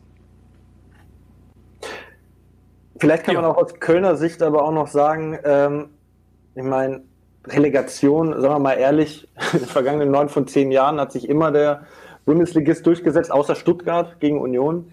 Ähm, also ich weiß nicht, ob das statistisch jetzt komplett richtig ist, aber wenn du guckst, wer da auch in der zweiten Liga hinterm HSV so spielt, das, das wird, ich lege mich da einfach mal fest, das wird der 16. schaffen. Das heißt, jeder Bundesligist, der da unten drin ist, hat einfach das Ziel, zwei andere Vereine hinter sich zu lassen. Und wenn Köln es schafft, weil Mainz und Bielefeld schlechter sind, dann reicht vielleicht auch am Ende. Und dann stehen wir da im Mai und sagen uns, okay, Köln hat eine absolut bescheidene Saison gespielt, aber hat sich mit 30 ja. Punkten in der Relegation aber durchgesetzt. Das ist, Darauf kannst du ja nicht verlassen. Du musst ja, nee. du musst ja aus Trainersicht und auch aus Spielersicht musst du ja in jedes Spiel reingehen und sagen, okay, wie holen wir jetzt das Beste aus diesem Spiel raus und wie schaffen wir es in diesem Spiel ähm, was zu machen, aber auch wie schaffen wir es, die Mannschaft weiterzuwickeln, dass die vielleicht in zwei, drei, vier Spielen besser spielen.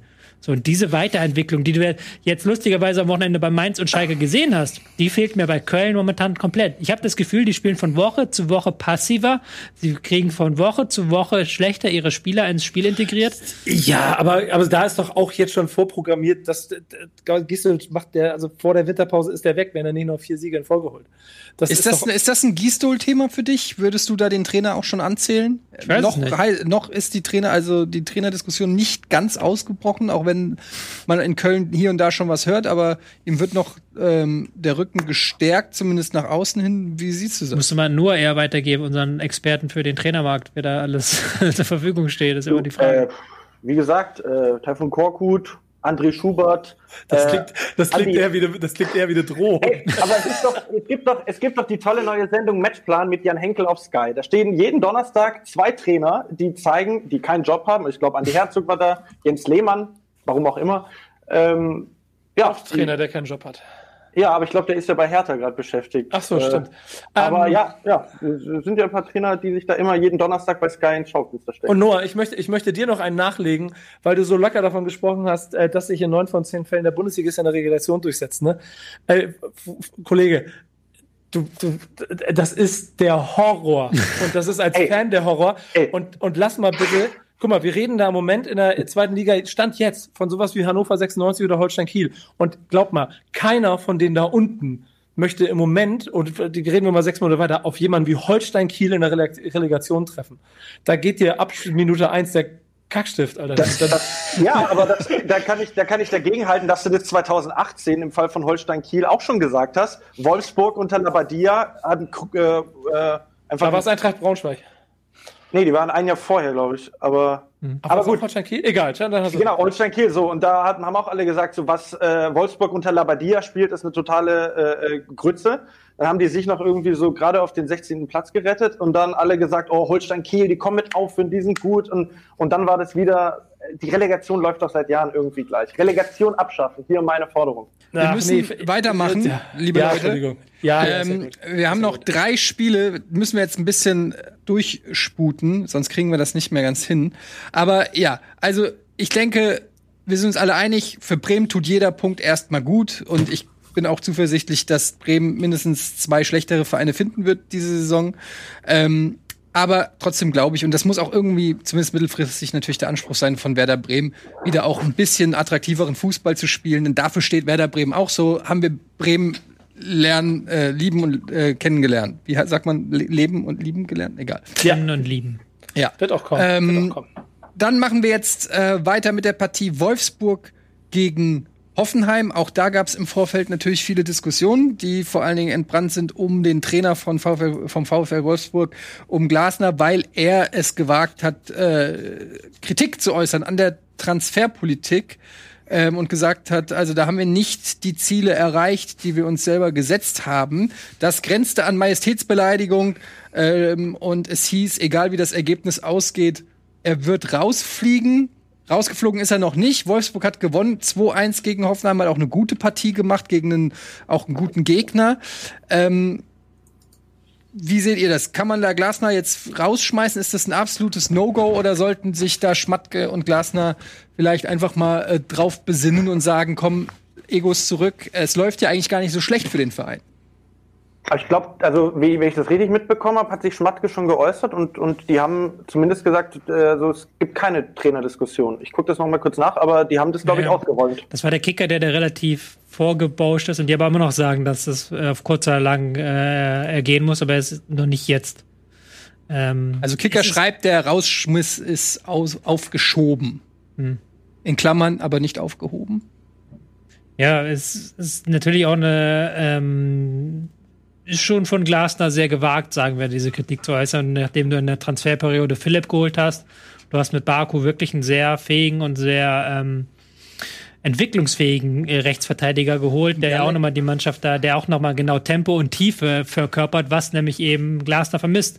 Und dann schaust du das Spiel an gegen Hoffenheim und hast halt wirklich Gefühl, okay, aber diese Mannschaft hat doch Tempo. Die haben doch sehr viele schöne Tiefenangriffe gespielt. Die haben doch mit Medi und Steffen ähm, nee, mit Breckerlo und Steffen zwei Spieler, die dann auch mal dahin gehen, wo es weh tut. Sie haben doch mit Wechhorst von jemandem drin, der auch den weiten Weg vom 16er, äh, vom Mittelkreis in den 16er macht, im Zweifelsfall im Konter.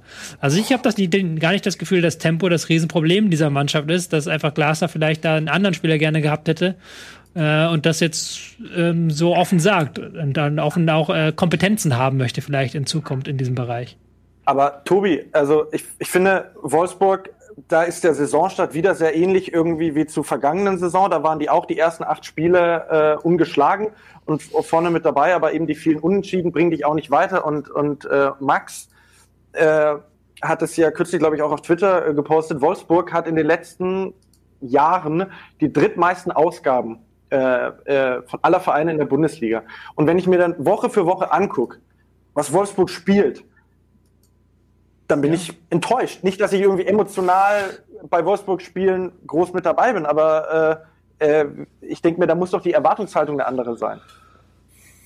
Aber so, also so schlecht finde ich, gerade was diese, also ich bin wirklich der Letzte, der Wolfsburg gern verteidigt, aber gerade diese Saison, finde ich, hat Wolfsburg schon ähm, auch international schon, äh, nee, international. international. Äh, aber äh, na, äh, in, der, in der Bundesliga schon zwei, drei ganz gute Spiele gezeigt. Die haben auch ein bisschen Verletzungspech dann gehabt. Aber ähm, ich finde, also auch wenn ich mir so die Startelf da angucke mit Steffen, Breckerloh, Philipp, Wilchhorst, Schlager, Arnold, das ist schon eher oberes Bundesliga-Mittelfeld. Also, und ich finde auch gegen Hoffenheim, die, die ja jetzt auch eine gute Mannschaft haben, haben sie schon auch spielerisch ganz gut dagegen gehalten. Andererseits halt 2-0 geführt, äh, dann nur vielleicht ja, unterstützen, 2-0 geführt und wenn du ein Top-Team sein willst, dann, wenn du 2-0 führst gegen eine Mannschaft wie Hoffenheim, die unter der Woche in der Europa League äh, angetreten ist, dann musst du eigentlich das Ding locker nach Hause fahren und stattdessen haben sie halt immer weiter gemacht, immer weiter Tempo, Tempo, Tempo, das was Auch ein bisschen Glück gehabt, fordert. dass da noch der Elfmeter verschossen wurde am Ende. Sagen, wenn der Bur den reinmacht, dann steht es 2-2 und dann stehst du da wirklich mit fünf Remis äh, hintereinander und äh, Also, hm. ich weiß ja nicht. Also, pff, ja, gute, gute Spieler individuell, aber was dann am Ende so, sind 90 Minuten vorbei, Wolfsburg hat gespielt und ich denke mir so, ja gut, ich mach was anderes. Also wie gesagt, ich kann mir das halt alles, auch diesen ganzen Streit noch nicht so richtig erklären als Außenstehender, weil ich kann es nochmal betonen, ich finde nicht, dass Tempo in diesem äh, Kader fehlt. Willst du dann auch holen Aubameyang oder was? Also es ist auch wieder dann völlig ähm, aus der in, falschen, in die falsche Schublade gegriffen als VfL Wolfsburg, weil so, die haben zwar schon Geld, aber die merken halt auch Corona, wie viele andere auch. Und, Und es ist halt in Wolfsburg. Ja. Ja, also deswegen, da will ja, will ja auch nicht jeder hinziehen. Deshalb finde ich das halt, äh, da muss halt mehr hinterstecken bei Glasner. Da muss es halt im Hintergrund um Kompetenzen gehen, was Transfers angeht. Vielleicht fühlt er sich da nicht richtig eingebunden. Vielleicht will er auch die Verantwortung von sich wegschieben, wenn jetzt in den nächsten Wochen die Ergebnisse nicht so gut sind. Schon mal sich positionieren, so nach dem Motto, ey, ich habe euch doch gesagt, das wird nichts mit diesem Kader. Ich weiß es nicht. Ja, ist auf jeden Fall äh, ein bisschen, zumindest scheint es nach außen hin unnötig, weil sowas kann man ja auch einfach intern äußern. Also ohne Hintergedanken äußert man ja sowas nicht. Ähm, also knapp, knapper Sieg für ähm, den VfL Wolfsburg, wie gesagt, verschossener Elfmeter in der 94. Minute von Dabur, sonst wäre das hier noch ein Unentschieden geworden. Davor muss man allerdings fairerweise sagen, hat auch dein ähm, Boyfriend Weghorst, äh, dein Lieblingsspieler, hat äh, auch einen Elfmeter verschossen, Tobi. Hey, hätte er den reingemacht. Ja? Hätte er den reingemacht, dann wäre er jetzt bei vier Toren nach äh, sieben Spielen, das wäre eine gute Quote gewesen. Ja. Okay. Ähm, und dann machen wir weiter mit der äh, Partie, was fehlt noch? Leipzig-Freiburg. 3-0 kann man relativ schnell, äh, finde ich, sagen. Das war eine souveräne Leistung von Leipzig, die äh, ja klar besser waren, ähm, auch nicht viel gegen Freiburg zugelassen haben. Und man sieht halt jetzt mit, äh, also wenn die, die Rekonvaleszenten zurückkommen bei Leipzig, ne, Konate in der Start, Elf Kampel, Sabitzer wieder alle am Start. Ähm, das ist schon ordentlich, was da, was die Mannschaft hat. Die hätten auch noch locker drei Tore mehr schießen können. Also Chancen waren da. Äh, Nagelsmann hat die Truppe im Griff, würde ich sagen. Ich finde auch, ähm, es gab ja so ein bisschen die Gerüchte, wir wissen ja, wie, wie schnelllebig das Geschäft irgendwie ist, da Leipzig so ein bisschen eine Krise aufzuschwätzen, ähm, als sie 1-0 gegen Gladbach verloren haben und dann 5-0 gegen Manchester United. Boom, zack, äh, äh, Sieg äh, in, der, in der Champions League gegen PSG, Sieg gegen Freiburg 3-0. So, also das war dann auch wieder ein bisschen verfrüht. Die sind ja auf einem absolut guten Kurs und äh, ich glaube eben auch in der Champions League sind die Chancen jetzt äh, relativ gut weiterzukommen wenn man nicht bei PSG verliert. Also es ist äh, Leipzig. Tobi, warum ist Leipzig so gut? Ja, guter Trainer. ähm, Geheimtipp. Ich finde schon, die haben halt mittlerweile dieses Nagelsmann-Spiel raus, hatten auch in der ersten Halbzeit wieder 65 Prozent Ballbesitz. Ähm, Freiburg hat dann versucht, mit einer defensiven Aufstellung, mit einer interessanten Rolle von Tempelmann als Zehner, ähm, aber haben halt hauptsächlich defensiv gedacht und das hat dann ähm, Leipzig brutal bespielen können und haben jetzt halt viele Spieler, die diesen Nagelsmann-Fußball wirklich können. Kunku, Sabitzer, Kampel hast du ja schon genannt, Forsberg, Angelino in herausragender Form aktuell schon wieder. Volles Freistoßtor. Volles Freistoßtor. Da sind halt viele Spieler drin, die es halt, wo es halt, die halt genau wissen, was ähm, Nagelsmann von ihnen will. Kehrtseite ist so ein bisschen, dass du so Wang, Solo, da hast du das Gefühl, der braucht noch ein bisschen, bis die integriert sind in dieses Ding. Zu meinem Leidwesen. 28 Millionen. Für wen? Sirlot. Kommt nicht zum Zug. Ähm, wird aber auch einfach zu viel rotiert für, mein, für meinen Geschmack. Für deinen Manager-Geschmack. Für meinen Manager-Geschmack. Hm. Ähm, ja, und furchtbare Trikots kann man ja schnell auch nochmal sagen. ähm, dann haben wir noch die allerletzte Partie, die machen wir jetzt noch ganz schnell. Ähm, und das ist Augsburg gegen Hertha. Die kann ich aber jetzt nicht unter den Teppich kehren, weil sonst die Hertha-Fans zu Recht uns auf die Barrikaden gehen, wenn die Hertha, die hier immer kritisiert wird, dann endlich mal ein geiles Spiel macht und 3-0 gewinnt äh, bei Augsburg, die ja äh, auch nicht so schlecht in, der, in die Saison gekommen sind. Dann muss man das hier auch mal lobend erwähnen. Wieder Kunjan-Treffer, Luke Bakio getroffen ähm, und äh, ich glaube, Piontek. Piontek, genau, sein erstes Bundesligator hm. gemacht. Und, und Hypothek mit Cordoba. Ich glaube, der fällt jetzt komplette, den Rest der Hinrunde aus? Bis Weihnachten ja. auf jeden Fall, ja. ja. Ist ja nicht mehr. Das ist natürlich ein, ein Wehmutstropfen für, ähm, für die Härte, aber dann kommt ja Piontek vielleicht rein, also jetzt in die Startelf und hat dann daher schon mal eine Duftmarke setzen können. Ansonsten war das eine gute Partie. Man hat so das Gefühl, vielleicht findet sich da jetzt langsam, also jetzt natürlich mit der Ausnahme von Cordoba, die Startelf von Labadia. Gendusi äh, ist jetzt äh, voll dabei. Ähm, und äh, hat er auch gleich mal schon, finde ich, gezeigt, dass er äh, das ganz gut macht. Boyata wieder auf der Höhe hatte ja am Anfang der Saison so ein bisschen auch leichte Formprobleme. Äh, Plattenhardt, finde ich, kann man erwähnen, hat auch ein, gute, äh, ein gutes Match gemacht. Also vielleicht ist die Hertha jetzt äh, in der Form, in der wir sie alle eigentlich erwartet haben. Ja, muss man auch fairerweise sagen, sie hatten ja schon relativ schwere Spiele. Also zwei der Niederlagen kamen gegen Bayern und gegen Leipzig auswärts, haben sie beides mal gut ausgesehen. Außer das Spiel gegen Stuttgart war jetzt keins dabei, wo sie halt wirklich richtig schlecht waren. Ähm, das, da ja. sahen sie nicht gut aus, aber ansonsten könnten sie jetzt in den kommenden Spielen diesen Aufwärtstrend fortsetzen. Ja. Will noch jemand was zu Hertha sagen? Oder möge er für immer schweigen? gut. Dann, glaube, ähm, dann war's das nämlich jetzt auch schon ähm, für heute. Vielen Dank, äh, lieber Noah, dass du kurzfristig eingesprungen bist. Ähm, wo kann man was von dir sehen, hören als nächstes? Ach, immer mal auf die Online vorbeischauen. Da gibt's ein paar gute Sachen auf Twitter, El Placino. Und ansonsten äh, habe ich auch meinen eigenen Kanal gequatscht. äh, ja, keine Ahnung. Hat, hat mir auch Spaß gemacht und äh, ja, ähm, gerne wieder. Kommst du wieder, ne? Ja klar, immer gerne. Und ähm, danke, Nico. Was geht? Was, was, was machst du jetzt? Drucker, Drucker kaufen oder? Drucker, hier. Da. Ja? Ähm, warum sollte ich das machen? Weiß ich, aber wahrscheinlich druckst du ein Foto von Kofeld aus. Weil du das den ganzen Tag, so stelle ich mir das vor, du bist zu Hause und druckst einfach Bilder von Kofeld aus. Wie so ein Psychopath hast du so eine Wand, wo so lauter Kofeld-Bilder sind. Dir ist schon klar, dass du der von uns beiden bist, der anno 2020 noch in Foren unterwegs ist, um über seinen Fußballverein zu diskutieren. So, ne? wir müssen jetzt Schluss machen. ähm, das war's. Jetzt kommen die Golden Boys mit dem Go Games Talk und dann heute Abend ab 20 Uhr haben wir hier noch den äh, Geo Battle und da kann ich euch sagen, das wird der Knalle. Wir haben den Geo Wizard bei uns. Man munkelt, der kann eine, ein Land oder eine Stadt erkennen am Asphalt. Ähm, ob er uns das heute beweisen wird, das werden wir sehen. Er ist auf jeden Fall der krasseste in diesem Spiel. Ähm, wir werden gegen ihn äh, spielen oder er wird es zumindest kommentieren. Das wird ein großer Spaß um 20 Uhr. Ähm, das war's für heute mit Bundesliga. Haut rein. Bis zum nächsten Mal. Tschüss. Diese Sendung kannst du als Video schauen und als Podcast hören. Mehr dazu unter rbtv.to slash Bundesliga.